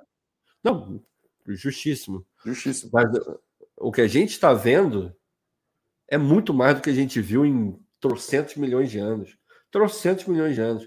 E tem outra também, embora eles não joguem pela gente ainda, não sei o quê, do jeito que a coisa está sendo construída internamente pela comissão do Castro, pelo Castro, é, também, os outros eu não sei, mas esses ficam mais visíveis porque a gente vê no Twitter, a gente vê nas entrevistas, mas tenho certeza que o Mazuco também passa isso, a galera que está lá, o Braga, o Textor também, em algum nível, menos, porque quase não interage com os jogadores, mas esses caras estão vivendo o ambiente do Botafogo de uma forma tão forte e num ambiente tão positivo que eles vão começar a jogar pela gente também. Não tem a menor dúvida. Não, e cara, você, uma, você numa, numa live que a gente fez passada, não vou lembrar agora qual, mas você tinha feito comentário muito preciso em relação a essa questão de aquilo que os jogadores chegavam, falam, não, porque o Botafogo é é uma instituição tradicional, Sim. é um gigante do futebol brasileiro e tal. Aquilo ficava só no discurso, porque na prática o estádio estava vazio, é, na prática os nossos números, nosso desempenho não era correspondente à, à grandeza da, da nossa história e tal. E agora não, agora o que a gente vê é justamente um outro aspecto. Né? Cara, você começa o Campeonato Brasileiro esgotando ingressos contra o Corinthians. Você vai jogar contra o Ceará e você coloca a torcida pra cacete no setor visitante destinado ali à, à torcida do Botafogo. Você vai para Brasília e tu coloca quase 30 mil fora de casa, fazendo o time jogar em casa numa terceira fase de Copa do Brasil. Você vai agora contra o Juventude Ingresso esgotado mais uma vez. O Goianiense, 46% do estádio. Exato, esqueci do Goianiense. Mais de um terço do estádio com torcida do Botafogo. Sabe? Meu irmão, é, é sensacional isso. Quase metade do, do público contra o Atlético Goianiense era nosso, fora de casa. Fora de casa. Então, assim, aquele discurso, você foi muito feliz nessa fala Aquele discurso dos jogadores que chegavam, falavam que o Botafogo era tradicional, era um gigante do futebol brasileiro, aquela coisa de praxe, né, que todo mundo chega e fala para poder enaltecer a, a camisa que vai vestir. Agora os jogadores estão tendo a noção do que essa grandeza significa. Porque onde eles vão, eles estão tendo apoio. Então, invariavelmente, o sentimento de pertencimento ele se fortalece. Vai, vai ver. Né? de você chegar e falar, meu irmão, vocês estão vendo o que, que os caras estão fazendo? Estão vendo que todo jogo os caras estão vindo aqui apoiando pra cacete, cantando, fazendo a festa do cacete. A gente tem que correr para esses caras, meu irmão. Não tem nada demais o jogador correr pelo seu familiar, por ele próprio. E em último lugar pela torcida, não tem nada demais. É a profissão do cara. O é. cara não é, a maioria não é botafoguense, tem uma relação contratual de trabalho recebe para isso. Então não tem nada demais. Eu trabalho para poder colocar comida na mesa da minha família. Beleza. A gente, a gente faz a mesma coisa. Exato. Cara. Dificilmente exato. você vai ver um trabalhador que está lá trabalhando pela empresa. Enfim, obviamente em algum nível ele vai estar trabalhando pela empresa, mas em primeiro lugar ele vai estar trabalhando por ele, pela família dele, pelo cachorro dele, é, para pagar o sei lá o que, que ele está querendo comprar, as férias. Aí lá no último lugar lá, ou perto do último, ah, não, a empresa. Obviamente, essa empresa foi muito legal, muita gente boa e tal. Tu veste a pode, camisa. até, pode até dar uma mudada, dar uma variada. Mas os primeiros lugares, sempre a gente, a nossa família. Não tem. Acho que isso é para todo mundo, não muda nada. E para o jogador de futebol não é diferente, pô. Precisamente. Vou dar uma nova passada na galera do chat aqui. Minha gente, deixe o like, por gentileza. Isso é muito importante. Traz mais botafoguenses para conhecer o Fala Fogão e isso nos ajuda a alcançar os nossos objetivos, tá? De são 20 mil inscritos nesse primeiro semestre. É o grande objetivo aí do Fala Fogão nessa, nessa primeira metade do ano. Sem contar, se você quiser dar aquela moral, mande seu superchat, vai aparecer em destaque aqui para todo mundo. E seja membro do Fala Fogão, tá? Muito importante. A gente sempre fala aqui do programa de membros que vale muito a pena. Você que está sempre aqui presente, R$ 4,99 por mês. Você tem uma série de benefícios. Apoie oficialmente o Fala Fogão participa do grupo do WhatsApp, tem acesso às figurinhas, tem prioridade de resposta no chat ao vivo, participa de todos os sorteios, tem muita coisa legal. Cara, R$ 4,99 por mês vale super a pena. É... Vou dar uma passada aqui na galera do chat, ver o que, é que vocês estão falando. Começando aqui pelo Richard Gonçalves. Domingo tem tudo para ser maravilhoso e será, Richard, será. A gente vai fazer uma grande festa e a gente vai ver o Botafogo subir mais alguns degraus na escada da evolução. Leandro Andrade, pois é, meu amigo Diego, comigo já foi o contrário, sempre contra o Flamengo em relação a problemas aí. E acredito que eles estavam, eles estavam falando aqui antes sobre problemas de, ao estádio, não sei o quê. Eu já tive problema num jogo contra o Flamengo quando eu tinha 15 anos de idade. Quando eu tinha 15 anos de idade, é, na verdade, foram duas vezes que eu tive problema. As duas vezes no jogo contra o Flamengo. Com 15 anos de idade, eu tava, Botafogo e o Flamengo estavam brigando pra, contra o rebaixamento no brasileiro. E foi 0 a 0 o jogo. fui nesse jogo até com meu pai. Foi 0 a 0 A gente estava descendo ali pelo. A gente ficou na mista, né? Meu pai gostava de ir na mista. E a gente foi descer ali pelo Bellini, cara. Meu pai se distraiu, a gente foi descer pelo Bellini. Meu irmão, tinha eu de Botafoguense com a camisa do Botafogo e um mar de vermelho e preto, assim, todo mundo descendo. Daqui a pouco eu tô conversando assim com meu pai, falando do jogo, né? Falando como é que foi o jogo e tal. Na descida do Bellini, na rampa do Bellini, tomei-lhe um, um tapa assim no meio das costas, irmão. Eu não, meu irmão, catei cavaco. Eu saía catando cavaco assim na rampa do Maracanã. Aí a polícia, até quando a gente saiu do estádio, os, os policiais foram escoltando a gente assim, pra, porque só vinha torcedor do Flamengo ali. E a outra foi, acho que você estava até comigo, né, Ricardo? Que do teve tiro? Do, do tiro. Estávamos juntos. Era o final de, final de Carioca. Final de Carioca. Aquela ali foi na emoção também. Foi, já, já, já tive problema no, no estádio Foi. com um clássico, infelizmente, né? É. E ó, vou, vou até dar um depoimento para vocês aqui hoje. Eu tive a oportunidade hoje de realizar um sonho. Pensei que nem seria possível, mas consegui realizar o sonho de ver um jogo aqui da Premier League, né? O Manchester United contra o Chelsea. E duas coisas me chamaram muita atenção. Duas coisas. Prime... Na verdade, três. Primeiro, na ida, transporte público, tinha torcedor dos dois times e vida que segue. Vida que segue, ninguém ficava provocando ninguém, cada um na sua, e tá tudo normal. Segundo, que quando você tá, quando eu estava chegando no estádio, aquela massa andando né, em direção ao estádio, saindo da estação do, do tram, não é nem trem, né? É o tram. Aí, aquela massa andando de torcedor do, do United, né? E tinha torcedor do Chelsea cantando as músicas do Chelsea e indo junto, assim. Todo mundo andando junto, meu irmão. Todo mundo andando. Não tinha essa separação, não tinha polícia para ficar fazendo escolta, nada disso. Terceiro, dentro do estádio, Ricardo, não tô zoando. Tu imagina, tu imagina aqui no Brasil, uma gradezinha que bate, sei lá, na, um pouco acima da cintura, separando a torcida adversária da torcida do, do, outro, do time da casa? Imaginar eu imagino, mas fica só na imaginação mesmo. Só na imaginação, que provavelmente ia dar um problemaço. Vai, ia, ia não, certamente é. já deu, inclusive. Exato. Nem aconteceu, mas já deu o problema. Exato. Tu tinha, tu tinha o. Tu tinha a torcida do Chelsea num local, lógico, lógico destinado ali para ela, ficava entre dois blocos de torcida do United e os caras cantando, os caras vibrando pra cacete. Inclusive, a torcida do United não canta. Não canta. É impressionante o negócio desse. É porque tá estádio... tá todo mundo dormindo, pô. Cara, meu irmão, o estádio lotado, abarrotado. A torcida não canta. Torcida é não canta. O nome, o, o nome é Teatro, Teatro dos, Sonhos, então tá todo mundo dormindo, por isso que eles não cantam. É plateia, meu irmão. É plateia mesmo. Inclusive, a torcida do Chelsea chegou uma hora que eu ri, mano. A torcida do Chelsea começou a cantar. Isso aqui é uma, isso aqui é uma biblioteca. Mas é tipo isso, assim. As torcidas de Londres, elas são mais animadas do que a dos outros lugares, assim. Eu já vi jogo do Chelsea lá no Stamford Bridge e é assim também. Eles são mais animados, assim, de forma geral, né? É, Londres é mais. Eles respiram um pouco mais, assim, em termos de futebol e tal. Talvez a do Liverpool seja um pouco diferente, mas Manchester é meio.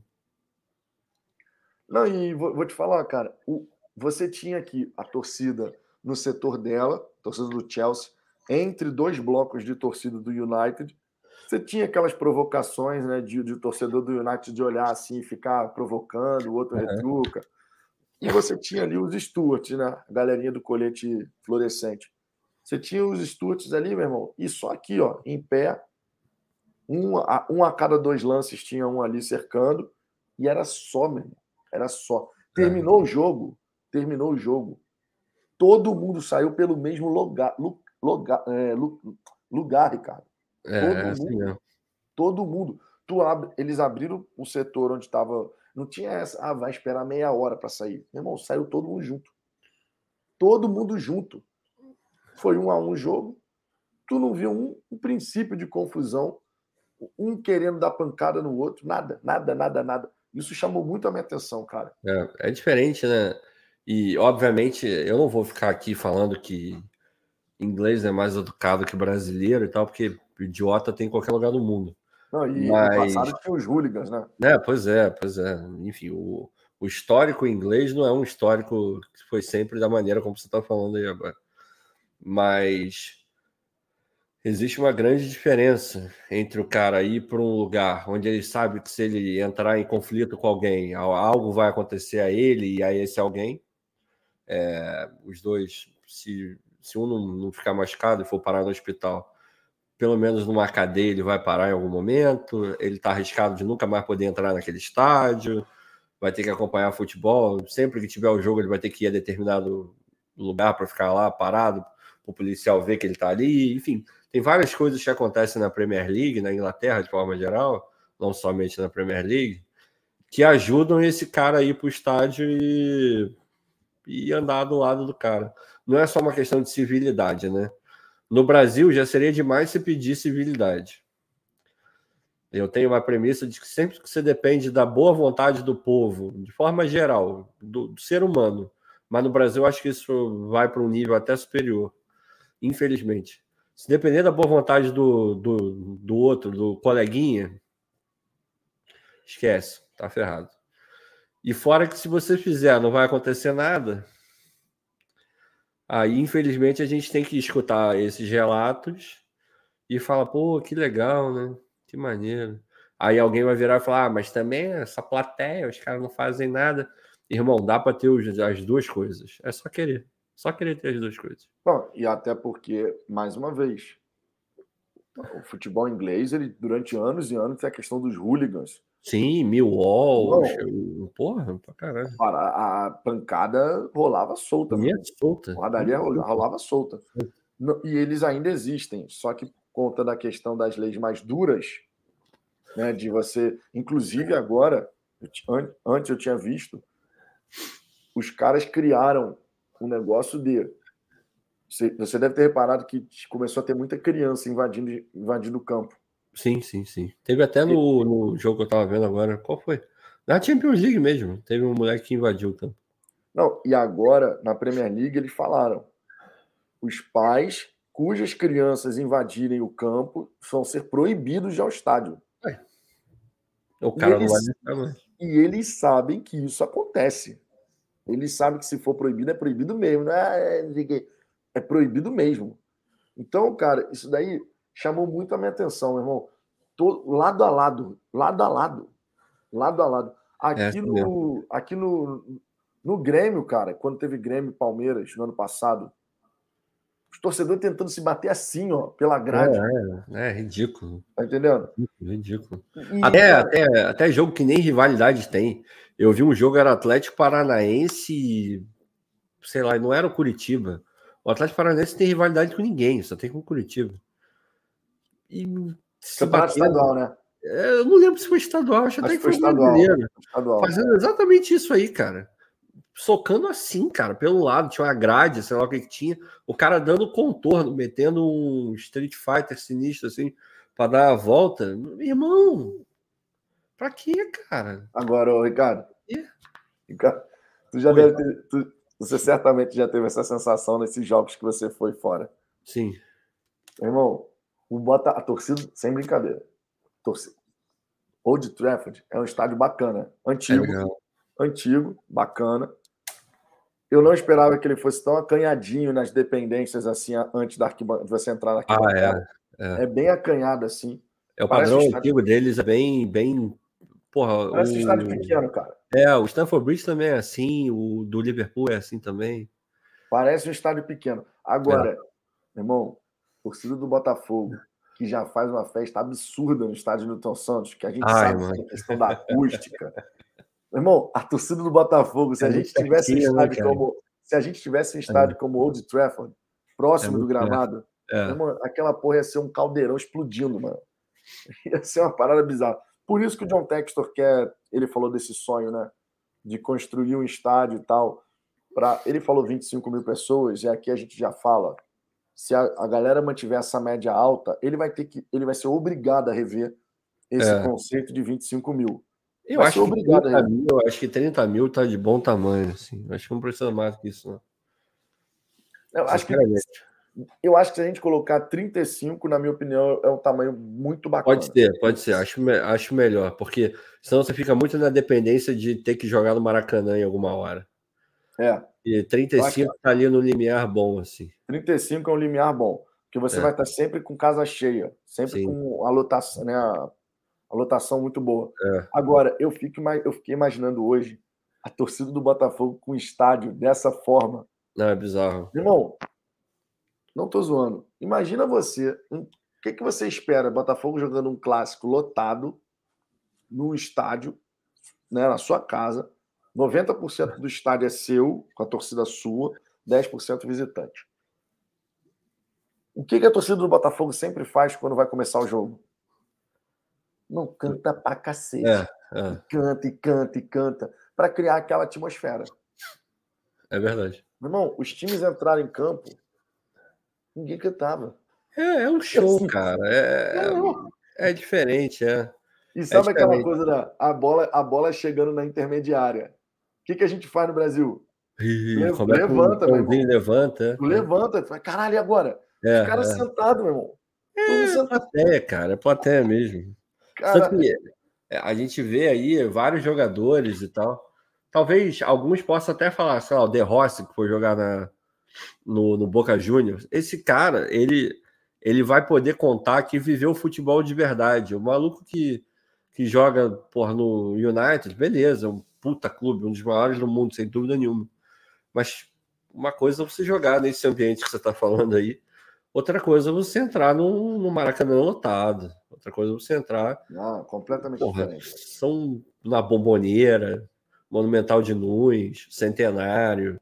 Irmão, é outra parada, assim. É outra parada.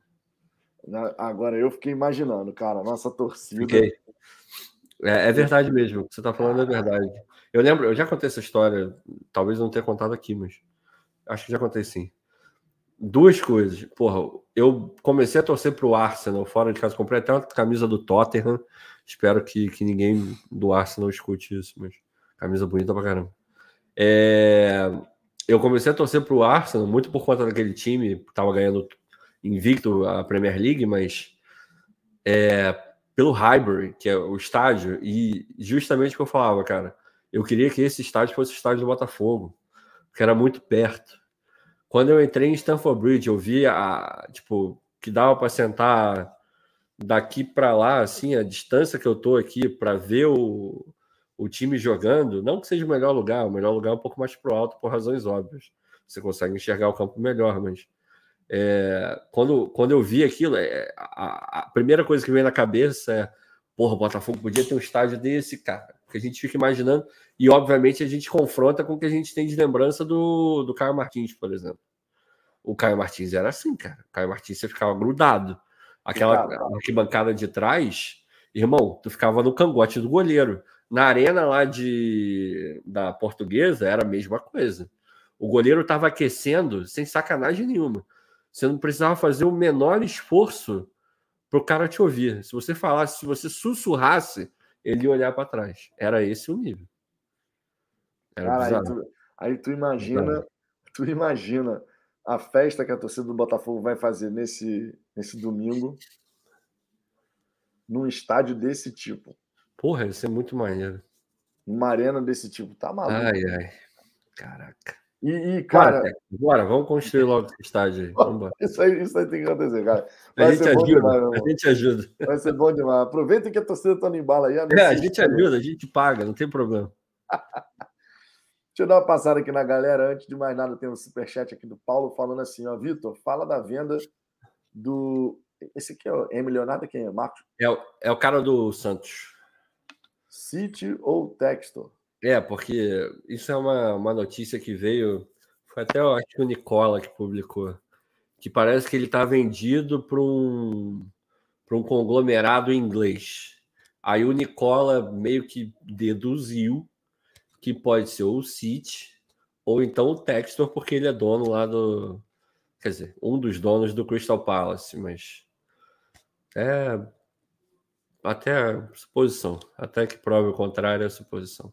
Mas esse moleque ah. é bom, é ah. atacante, é, é, bom atacante. Eu acho que é mais plausível nesse momento imaginar o City, né? Que faz esses movimentos é, de vez em quando. O Fluminense direto comprou agora é. o moleque aquele Kaique. É. é. um bom jogador também, eles fazem isso direto. Eles fazem isso, já, já estão acostumados a fazer esse tipo de, de movimento, né? Acho mais plausível. Também. Mas tá respondido aí, Paulo. Tá respondido. Eu, se tivesse que apostar, ainda mais falando em conglomerado, a Eagle Holding está querendo chegar num, um, né, de ter um grupo é. aí, mas conglomerado mesmo, se você for levar mais ao pé da letra, é o Grupo City, né, que tem time para tudo quanto é lugar aí do, do planeta. Tem aqui é. no Chile, se eu não me engano, é no Chile, tem um time no Chile. Não, no Uruguai, aliás. Tem no Uruguai, tem na Bolívia. Nos Estados Unidos. Estados Unidos tem também. Tem um outro, acho que tem, é, tem um outro na, na América do Sul também, um, mais um ou dois. Ele, cada país, assim, eles meio que pegam um e tal. No Brasil, eles estavam pensando em fazer algo diferente, eles iam pegar um time Bahia, forte. Né? Que era, né?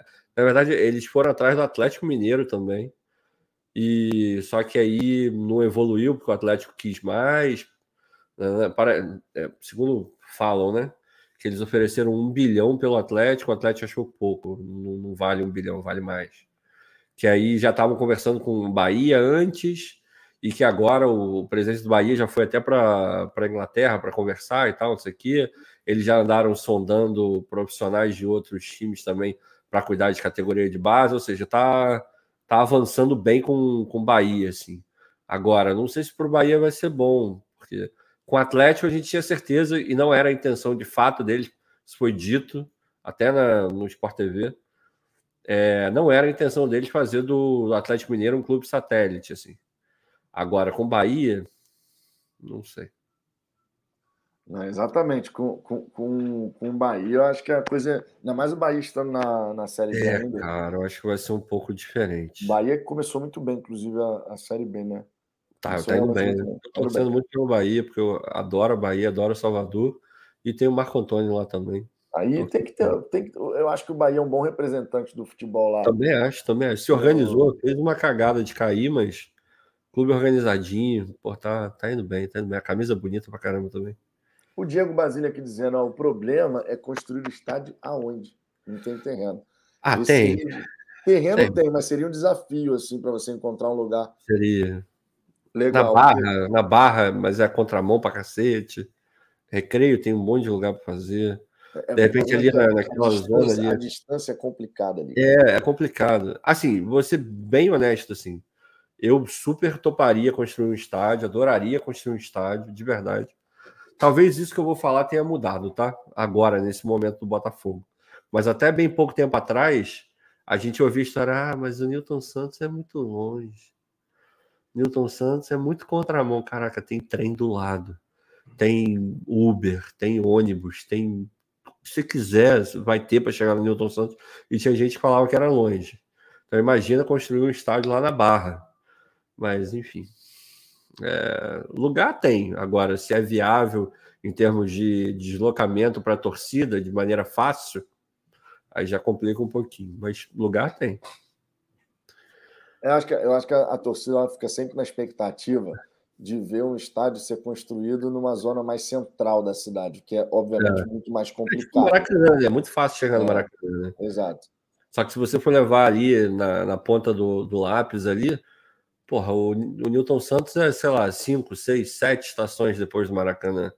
Não é nada absurdo. Se você pegar um trem que não é parador, irmão, tu sai, ele para no Maracanã, Pô, talvez eu não lembro se para ali na triagem, não lembro.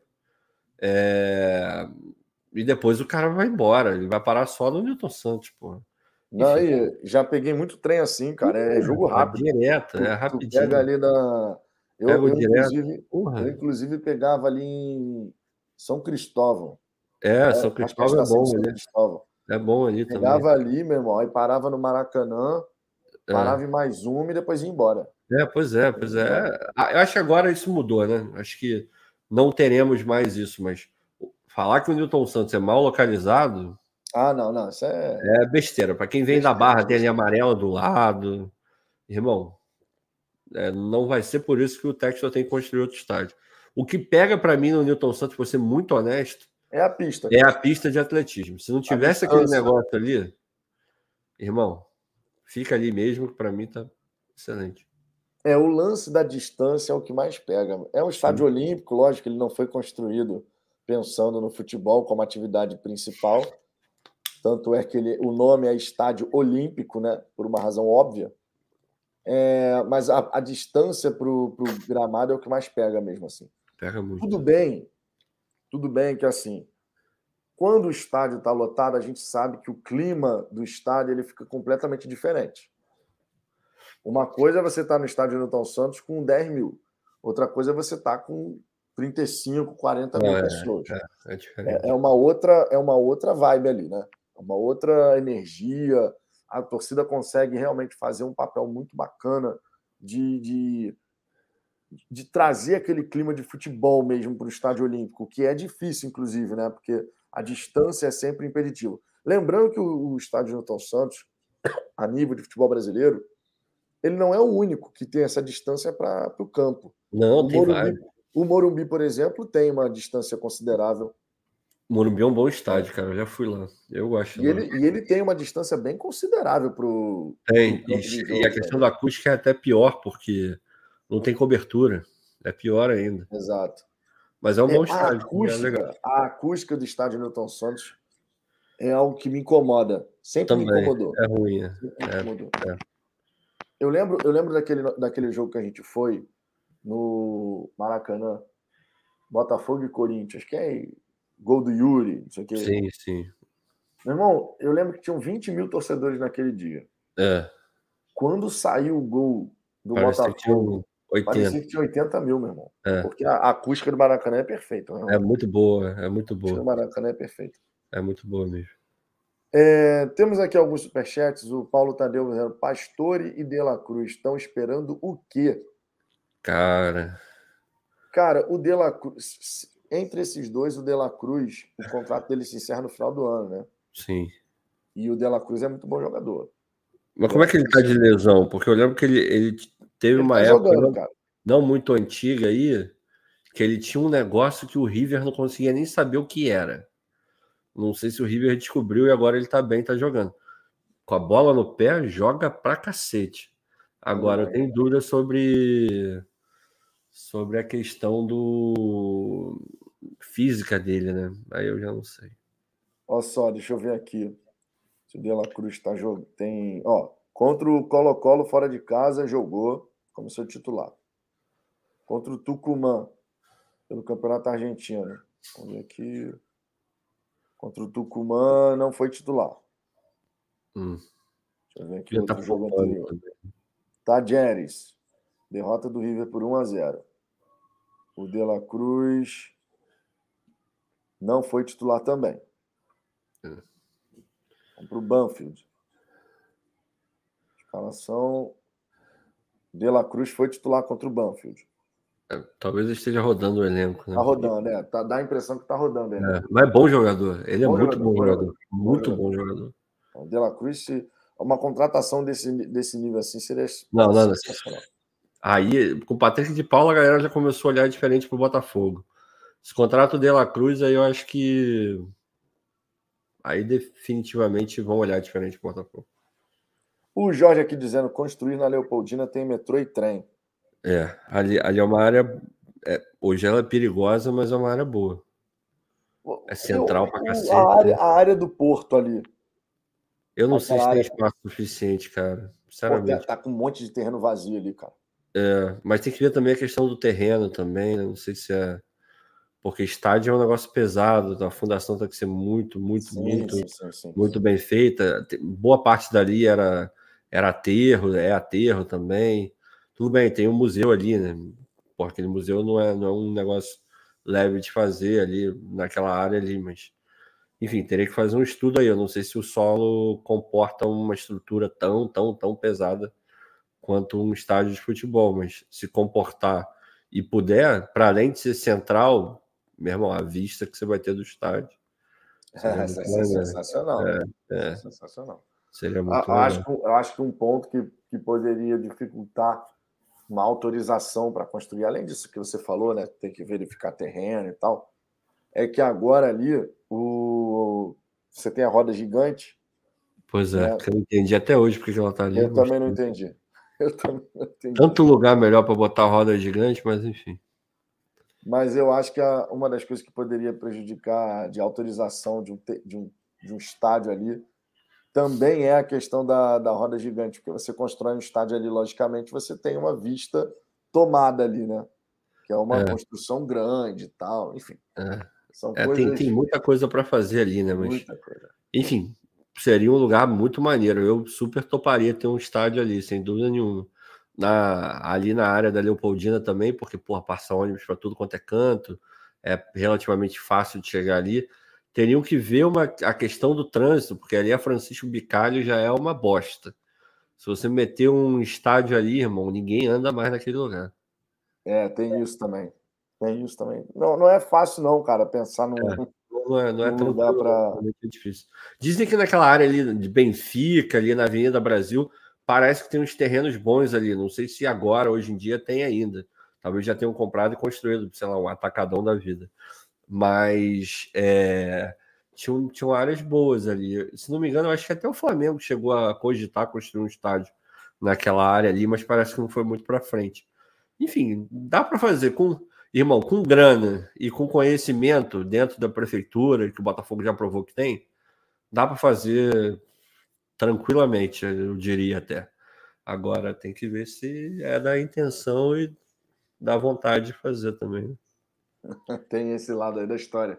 O, o Paulo tá aqui, o terreno que o Bebeto tinha escolhido. Eu não lembro, não. Não, também não sei, cara, que terreno é esse. É, não sei. terreno é esse aí?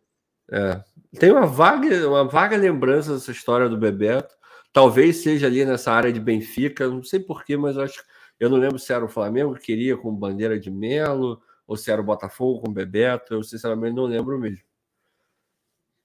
Entendi. Bom, um outro ponto que eu quero trazer aqui para a gente debater um pouquinho, eu vi que você falou sobre isso lá no Almanac, logicamente, né? Não tinha como ser diferente. A questão do, do Barreto à Bolonhesa, cara. é Barreta Bolonhesa. Essa daí me pegou de surpresa, Ricardo. Ah, Quando cara, eu nunca imaginaria história... que isso fosse acontecer, sinceramente. Ainda eu mais saber... o Barreto na reserva. Pois é, eu queria saber. Eu falei com todo o respeito do mundo é, ao, ao Botafogo, porque pô, a gente ama o Botafogo, maiores clubes do mundo. Eu tenho um negócio, por mais que eu goste mais do Botafogo do que da seleção brasileira, por exemplo, porra, na, na hierarquia as seleções estão acima dos clubes. É, irmão, será que esse negócio do passaporte, beleza, passaporte, mas será que não tem nenhum volante italiano melhor que o, o Barreto? O cara pegar assim, dando sopa lá na Itália? Eu, eu acho estranho, eu acho estranho. Eu acho esquisitíssimo, eu acho assim. Com todo respeito ao, ao atleta, lógico. Não, é. Esse scout aí me surpreendeu, de verdade. Não, quando eu vi essa notícia, eu falei, caralho, Barreto sendo cogitado no futebol italiano. Pois na é. Série A do campeonato. Série A. Ganharam só... da Inter de Milão agora. Não, e só como, só como parâmetro. O tal do Ederson, que era do Corinthians, estava no, no Fortaleza. É Ederson, se eu não me engano o nome dele. Hum. Ele foi pro. Como é que é? Sal, Salernitana, sei lá, nem, nem, nem tô nem lembrando o nome dele. Acho que é Salernitana. Você lembra desse, desse, desse volante? Cara? Eu lembro, eu lembro desse cara que ele foi vendido agora no começo do ano. Isso. Eu lembro, eu lembro desse cara, só não lembro o nome do time. Mas eu é lembro. Sal, exatamente... Salernitana. Salernitana. Eu, eu, lembro exatamente, eu sei exatamente o que você estava falando. Eu acho que era um time que estava subindo da Série B para a Série A, se não me engano. O Salernitana, cara, ele está na Série A e nesse momento ele está na zona do rebaixamento. Uhum. Tá? Tem seis vitórias, sete empates, 20 derrotas. E o Sarlenitano, ele contratou o Ederson, que é um jogador interessantíssimo. É, bom interessantíssimo. Jogador. Por isso que, quando, com todo respeito, de verdade, cara, com todo respeito ao, ao Barreto, mas quando eu vi essa notícia, eu falei: peraí, o Bolonha tá interessado no Barreto? É, tá casando, não, cara. Não, não, não bateu muito, entendeu? Porque, assim, Mas que o bom, Barreto, né? o Barreto ele é reserva hoje no Botafogo. É. Foi útil no ano passado na Série B, né? Foi útil. Foi. Mas do nada surgiu uma notícia de futebol italiano, realmente me pegou de surpresa. É complicado. Eu, eu, eu olhei e falei, eu não sei, cara. Não sei se alguém se emocionou vendo os lances, os melhores momentos dele contra o Ceilândia. Enfim, tudo bem que não foi muito difícil de editar o vídeo, infelizmente, porque ele saiu, mas não sei, cara, não sei. Eu, eu vou contar uma história rápida aqui. O, eu tava vendo, o Fabinho saiu do Botafogo, né? E foi pro esporte. Aí eu tava vendo a matéria sobre a saída do Fabinho e o agradecimento e tal. E tinha uma publicação dele no Instagram. E tinha uma publicação do Fabinho no Instagram com os melhores momentos dele com a camisa do Botafogo. Eu vendo aquele vídeo, eu lamentei ele tá saindo. De verdade. É, amigo. Tem caô, tem caô. Pô, roubada de bola, lançamento, porra, longo, tipo Gerson. Gerson não o, o do Olympique de Marseille, o Canhotinha. Irmão, eu falei, cara, como é que o Botafogo tá deixando sair esse jogador, cara? Tem que parar a General Severiano amanhã. Irmão, melhores cara... momentos é uma, coisa, é uma coisa sinistra, né, cara? Não, é, porra, bizarro. Aí se... o cara trabalhou bem o material do Barreto, cara. Trabalhou bem. Olha o Francisco aqui. Na verdade, o Manchester City vai atravessar o Bolonha e comprar o Barreto. Fonte. Eu... Fonte, eu churo. Cara, depois desse interesse aí, eu realmente não me surpreendo. O SK Gilardino Barreto. Del Barreto, diz o papai. Del Barreto. Tá certo. A Tomara que ele não descubra outro italiano que a gente tem no elenco, que esse italiano tá, tá jogando bem agora.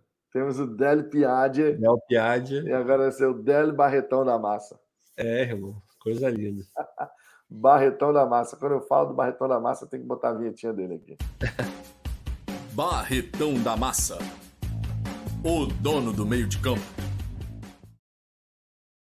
É, cara. Aí, Mas, realmente... O Eduardo mandou bem aí no comentário dele. Devem ter visto o acesso total e se apaixonaram pelo time todo e querem levar. Porra, pegou agora a medalha de prata em Nova York, né? Parabéns aí para a galera do acesso. O Antônio faz um trabalho muito maneiro. Pô, parabéns pra caramba. É, de repente o cara assistiu, assinou o Globoplay e viu, né? Não, e lembrando, o, o Roberto, o Firmino, né? Roberto Firmino, uhum. ele foi contratado pelo Hoffenheim por conta do futebol manager. É, pois é. Nesse caso deu certo. Agora, no Barreto, tomara que dê certo também. Eu torço muito pelo Barreto, cara. Eu torço muito, muito mesmo. Eu torço muito pro Botafogo e torço muito pro Barreto. Logo, tomara que o Bolonha leve. Eu vou ficar muito feliz. Não, e assim, parando para pensar na, na carreira do atleta, seria realmente muito legal para ele. Porra, poder, cara, pelo amor de Deus. Vai comer bem pra cacete. Não que no Rio ele coma mal, mas vai comer bem, vai poder fazer tudo de trem, vai poder, porra, né? Tirar, tirar umas férias ali, ir pra Capri. Porra, coisa linda. Barreta bolonhesa, amigo. Barreta bolonhesa. Essa daí eu não imaginava. Essa realmente eu não imaginava. Agora, Ricardo, um outro ponto que eu acho legal a gente comentar aqui é a questão do Botafogo B, né, cara? Tá indo Botafogo bem. que contratou pra caramba aí, né, para poder ter desenvolvimento de atletas. Um trabalho que, que o Botafogo já podia ter feito antes, mas não tinha feito por conta da questão financeira. E agora o Botafogo consegue voltar a poder desenvolver atletas no time B. Eu estava até falando aqui mais, mais cedo não, não foi, ah, não foi nem na resenha de hoje, não. Se não me engano, não foi hoje, foi ontem. Eu falando, olha, hoje o Botafogo, quando a gente falava em primeiro dois pontos, né? Transição. A gente falava base profissional. Essa Sim. transição agora ela passa a ser base time B. A menos que o garoto seja muito fora da curva. É. Aí você já, já, já joga ele para o time de cima, o time principal. E um outro ponto que é a questão de você, quando a gente falava de integração, a integração num centro de treinamento sendo base profissional, também não é. A partir de agora é time B principal. Porque eu até estava falando aqui, na minha visão, e eu queria saber a sua também, faz muitos. Assim, a gente tem a questão do Lonier. Comissão técnica gostou pra caramba do Lonier. Não é para menos, é um lugar bonito pra cacete. Sem dúvida. Deve, deve, ser maneiríssimo você saber que você trabalha no ambiente daquele, que você. Pô, Gramado bom.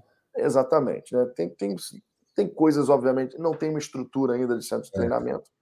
Tem algumas melhorias e adaptações que o Botafogo fez agora para poder receber minimamente o profissional. Mas eu fiquei imaginando assim: o Botafogo tem o Lonia, ainda não, né? Porque não é do Botafogo especificamente, mas está usando. É. E o Botafogo, a gente sabe, está buscando um terreno para construir um centro de treinamento.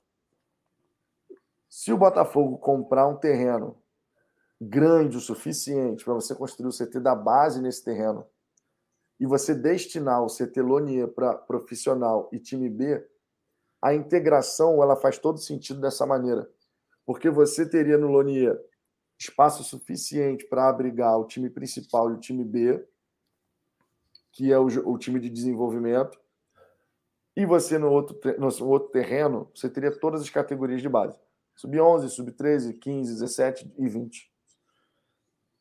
E você conseguiria ter a questão da escola de referência, tudo aquilo que é desejo dos Moreira Salles, e isso deve ser acertado entre eles e o John Textor. Tem futebol feminino agora também, né? Parece que o Textor deu ok para divisão de base de futebol feminino também. Aí isso também é importante. Hoje o feminino está em General Severiano. Sim, né? sim. Vamos ver como é que vai ficar essa história também de espaço. Ainda tem isso, né? cara. A, a, nossa estrutura vai ter que crescer de uma maneira Bom, tão abissal, meu irmão. Cara, daqui a três anos a gente vai, daqui a três anos a gente vai olhar para trás e falar assim, meu irmão, o Botafogo tinha é, nada. É, é, não, hoje você já olha porque a partir do momento que o Lonier só tem o campo, basicamente, é a melhor opção que a gente tem, isso diz muito sobre a estrutura do Botafogo. Exatamente. Então, assim, cara, eu vejo que essa. Se a gente caminhar numa direção assim, um, um terreno para abrigar a base do sub-11 ao sub-20, um terreno grande, porque a base precisa de espaço muito maior. Você precisa de mais campos, você tem que ter refeitório, né? tem que ter um espaço maior. Sim. A gente pega, por exemplo, o que a gente viu, que, que foi um pedacinho, mas que mostrou, deu para ver como é que era, daquele documentário do Bayern de Munique. Uhum que quando é eles mostram a estrutura da base, é uma, é uma área muito grande, muito grande, é uma coisa assim absurda. E o Lonier, ele poderia ser para profissional e time B. Na minha opinião, faria muito sentido se isso acontecesse, porque você teria numa mesma área o time de desenvolvimento e o time principal, e numa outra área próxima, que é o desejo do John Textor, todas as categorias de base. Né? Então, hoje, quando a gente fala em integração, não é base profissional. A integração principal, pensando no time de cima, time principal, seria com o time B. Sim. E a, a integração da base com o time B. A própria organização interna do Botafogo precisa mudar, né? Mas o que, que, você acha dessa esse mapa de centro de treinamento? Como é que você visualiza isso? É, assim, vou ser bem honesto. O, o Lonier é muito bonito e tal, mas eu também não vejo um grande problema se encontrar um outro terreno e fazer de forma invertida. Continuar o Lonier para a divisão de base, pegar o outro e fazer para o profissional e o B. O, o, que importa, cara, é que a gente tenha uma, uma estrutura minimamente é, decente, porque é chato, né? Hoje por mais que a gente esteja adaptando o Lonier, a gente viu lá o, o Vitor Sá lá tratando na maca e tal. Não é a estrutura que, que um time de futebol do tamanho que o Botafogo tem hoje precisa que dirá daquilo que a gente pretende alcançar no futuro. Então precisa de fato, mas eu não é preocupado não é a palavra, mas eu estou assim querendo muito ver como o Botafogo vai é, equacionar essa história toda, porque tem muito. A gente criou time B, coisa que não tinha. Agora vai voltar com categoria para futebol feminino. Tem todas as categorias do, é, do futebol masculino também, desde pirralhinho e tal. Também tem o Cefat lá, que vão continuar usando, pelo visto, né? Porque o, o John gostou bastante da, da estrutura, da galera que trabalha lá, do carinho que eles têm com, com os atletas do Botafogo e tal mas já deixou claríssimo que o ideal é que as coisas estejam muito perto, para justamente facilitar isso que você está falando das integrações e tal, de troca de, de, experiências, até mesmo em questão de custo, coisas que, é, porra, empresas que têm, sei lá, filiais em cidades diferentes, tem coisas que eles compram de uma vez só e distribuem porque compram no atacado e compram mais barato. A mesma coisa ele pode fazer com um profissional. O cara pode dar expediente metade na divisão de base, só atravessa a rua, pega um carro, sei lá, um carrinho de golfe, não sei o que ele vai fazer, e vai para o outro lado e trabalha no profissional também em algum momento. Enfim, toda essa troca que já foi falada um milhão de vezes pelo, pelo John, ela é muito necessária. Agora, o desafio que a gente tem pela frente é monstruoso. É gigante. Ele, é, ele é. Ele só não é maior do que o Botafogo. Agora, é bizarro, assim, porque eu, pelo menos, não lembro de nenhum clube que é, tenha se estruturado na velocidade que o Botafogo precisa se estruturar. É um negócio assombroso, assim. É, pelo tamanho do projeto, por tudo que a gente quer alcançar e por tudo aquilo que a gente não tem, cara, vai precisar andar muito e muito rápido, porque a gente está falando aí, você vai empurrando com a barriga, empurra com a barriga esse ano aí a questão do CT, Vamos ficar no time principal, né? Aí, porra, ano que vem já começa o ano sem ter um CT para treinar. Se você for alongando isso, você vai causando um desgaste natural com a comissão técnica, com os jogadores, com tudo isso, porque é óbvio, vai chegar um momento que essa falta de estrutura, ou essa estrutura provisória que nunca sabe quando vira a oficial, vai, vai pegar. Por, e eu não estou falando que isso vai acontecer, não. Eu tenho certeza que o Texton vai fazer tudo o mais rápido possível. Mas, irmão, é um desafio. É tipo fazer vídeo da, do History Channel, National Geographic, Discovery, é, daquelas coisas da, das grandes obras da humanidade. É nesse nível, assim, cara. Você construir CTs que abriguem essa quantidade de pessoas e sejam é, modernos, funcionais. Cara, é um puta desafio. É um puta desafio. É, e Botafogo, você acertou muito bem nessa, cara, porque é um puta desafio e a gente não pode deixar isso ficar passando muito tempo, porque quanto antes começar, antes termina. Pois é, é verdade. E isso vai levar uns dois anos, pelo menos, dois anos e meio aí, para ficar tudo em ordem assim. O Alex Tavares aqui lembrando que o Lonier é da base, pertence aos Moreira Salles, que nunca foi vontade deles ter o profissional lá. Só que esse cenário, Alex, que a gente está colocando, seria o John Textor apresentando isso para os Moreira Salles, falando: olha, a gente fica com o profissional ali no Lonier, mas em compensação a gente vai ter a base desse jeito aqui, nesse terreno muito mais amplo, não sei o quê. Então isso é negociável, é conversado, né, Ricardo? É, não, é, também acho. Assim, o, o principal já existe, que é tanto o Textor quer o melhor para o Botafogo, quanto os Moreira Salles querem o melhor para o Botafogo também. E não acho que será nenhum, ah, se os Moreira Salles baterem o pé, não. Eu só vou vender o Loniel, sei lá, virar de sócio, não sei o que eles vão fazer. Se for para divisão de base, eu sou o Textor, eu falo, tá bom. Para mim, de verdade, não faz a menor diferença. Achando um outro terreno próximo para o time profissional, deixa a base no Lanier, faz tudo que está programado, questão de escola, que eu acho extremamente importante, porque pouco, poucos clubes ligam para esse tipo de coisa. A maior parte dos jogadores do, da divisão de base não, não viram, não viram jogadores, e a gente tem que preparar essas pessoas, porque não é, ah, não virou jogador, essa pessoa morreu para a sociedade. Esse cara tem que virar médico, tem que virar é, dentista, tem que virar jornalista, tem que virar advogado, sei lá o que ele vai virar. Esse cara tem que virar alguma coisa. Não pode simplesmente, ah, não joguei futebol, sei lá, não vou fazer nada da vida, ou não sei o que ele vai fazer. A gente tem que prestar atenção nisso. Acho que é uma responsabilidade que os clubes têm de maneira geral. Então, acho muito maneiro que tenha todo esse projeto, e de verdade, faz o Lonier para a base, zero problema, e a gente acha um terreno perto, se tiver, acredito eu que tenha, e constrói um profissional e vai ficar todo mundo feliz, todo, todo mundo contente e a coisa rodando. Exatamente. Não, a, a questão da, de ter a escola, cara, é, é muito importante. Isso aí realmente é algo que faz a diferença. Você prepara os garotos para o mundo, né? Não só para ser jogador.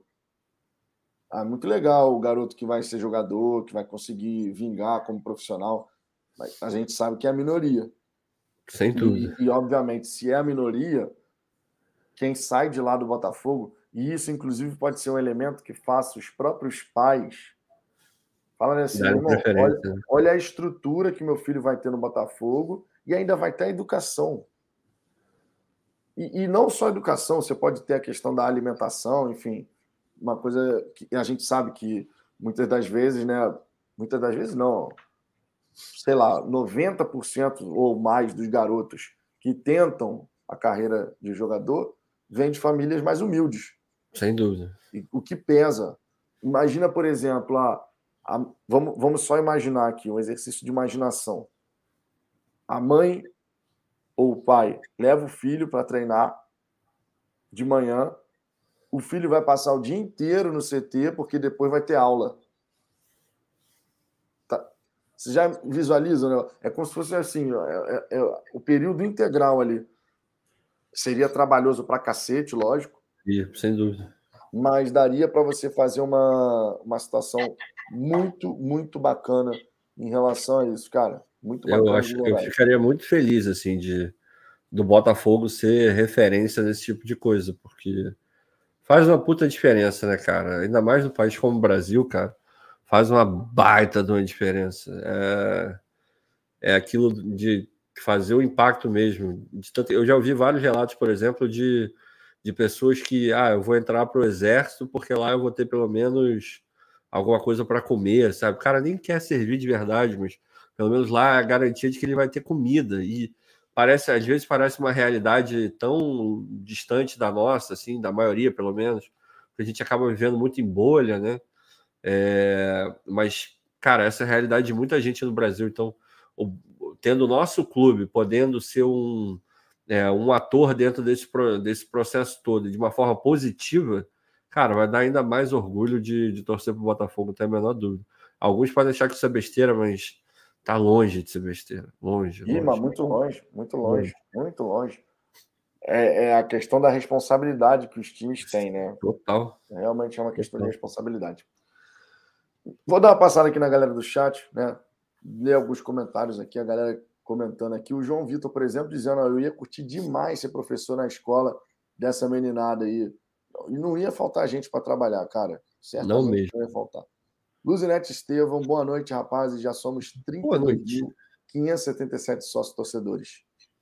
E a gente vai ter muito mais. Marco Werneck, e isso vai criar um vínculo dos meninos com o clube. Também Sem dúvida nenhuma. Também tem isso. É, o Lucas Barros aqui, agora na crise mundial, os preços de terrenos estão desvalorizados. Depende. É, aqui, depende, aqui depende. não tá, não. aqui tá ao contrário, tá mais alto. É, eu acho que no Brasil tá, tá mais barato mesmo, tá mais acessível. É, aqui nos Estados Unidos está tudo mais caro. Casa tá mais caro, tá, tá diferente. O Renan Pelosi aqui, a vantagem em não termos a estrutura no momento é que pode ser projetada a melhor estrutura visando o aproveitamento a longo prazo. Sem dúvida. É, quando você parte do zero, né, cara? Você, é. Ainda mais com dinheiro. Parte do zero com dinheiro. Cara, essa questão do dinheiro, da vontade e do cara ter a mentalidade correta é um tripé aí que tem tudo para dar muito certo, né? Com certeza. Temos aqui o Sérgio Luiz dizendo que o Botafogo tem que chegar a 50 mil sócios torcedores. Sem dúvida. Sem dúvida. E a gente vai conseguir, cara. A gente vai conseguir. É... Deixa eu ver aqui outras mensagens que eu tava dando. Ô, o Rotenberg deitadão aí, ó. eu adoro o Rotenberg deitado, cara. Vitão comentou sobre a redução da dívida de 1,2 bilhões para 600 milhões.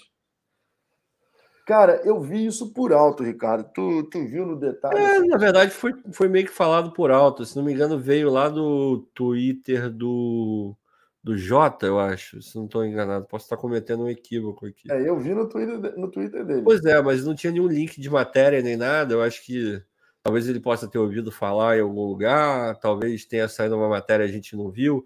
No Fogão Net eu não lembro de ter visto nada. Mas é aquele negócio, não que o Botafogo tenha pago metade da dívida, mas teve a questão lá do, da negociação, que teve 50% de desconto, só isso já deu uma, uma baita diferença. É, enfim, é, o, todo o processo que o Botafogo fez para equacionar a dívida certamente explica bastante dessa, dessa redução aí. Mas, enfim, cara, não tem muito o que falar.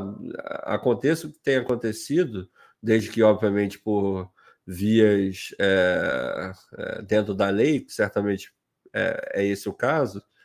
Irmão, você sair de um bilhão e alguma coisa para ao redor de 600 gente bate palma aqui, comemora e tomara que daqui a pouco esteja no zero.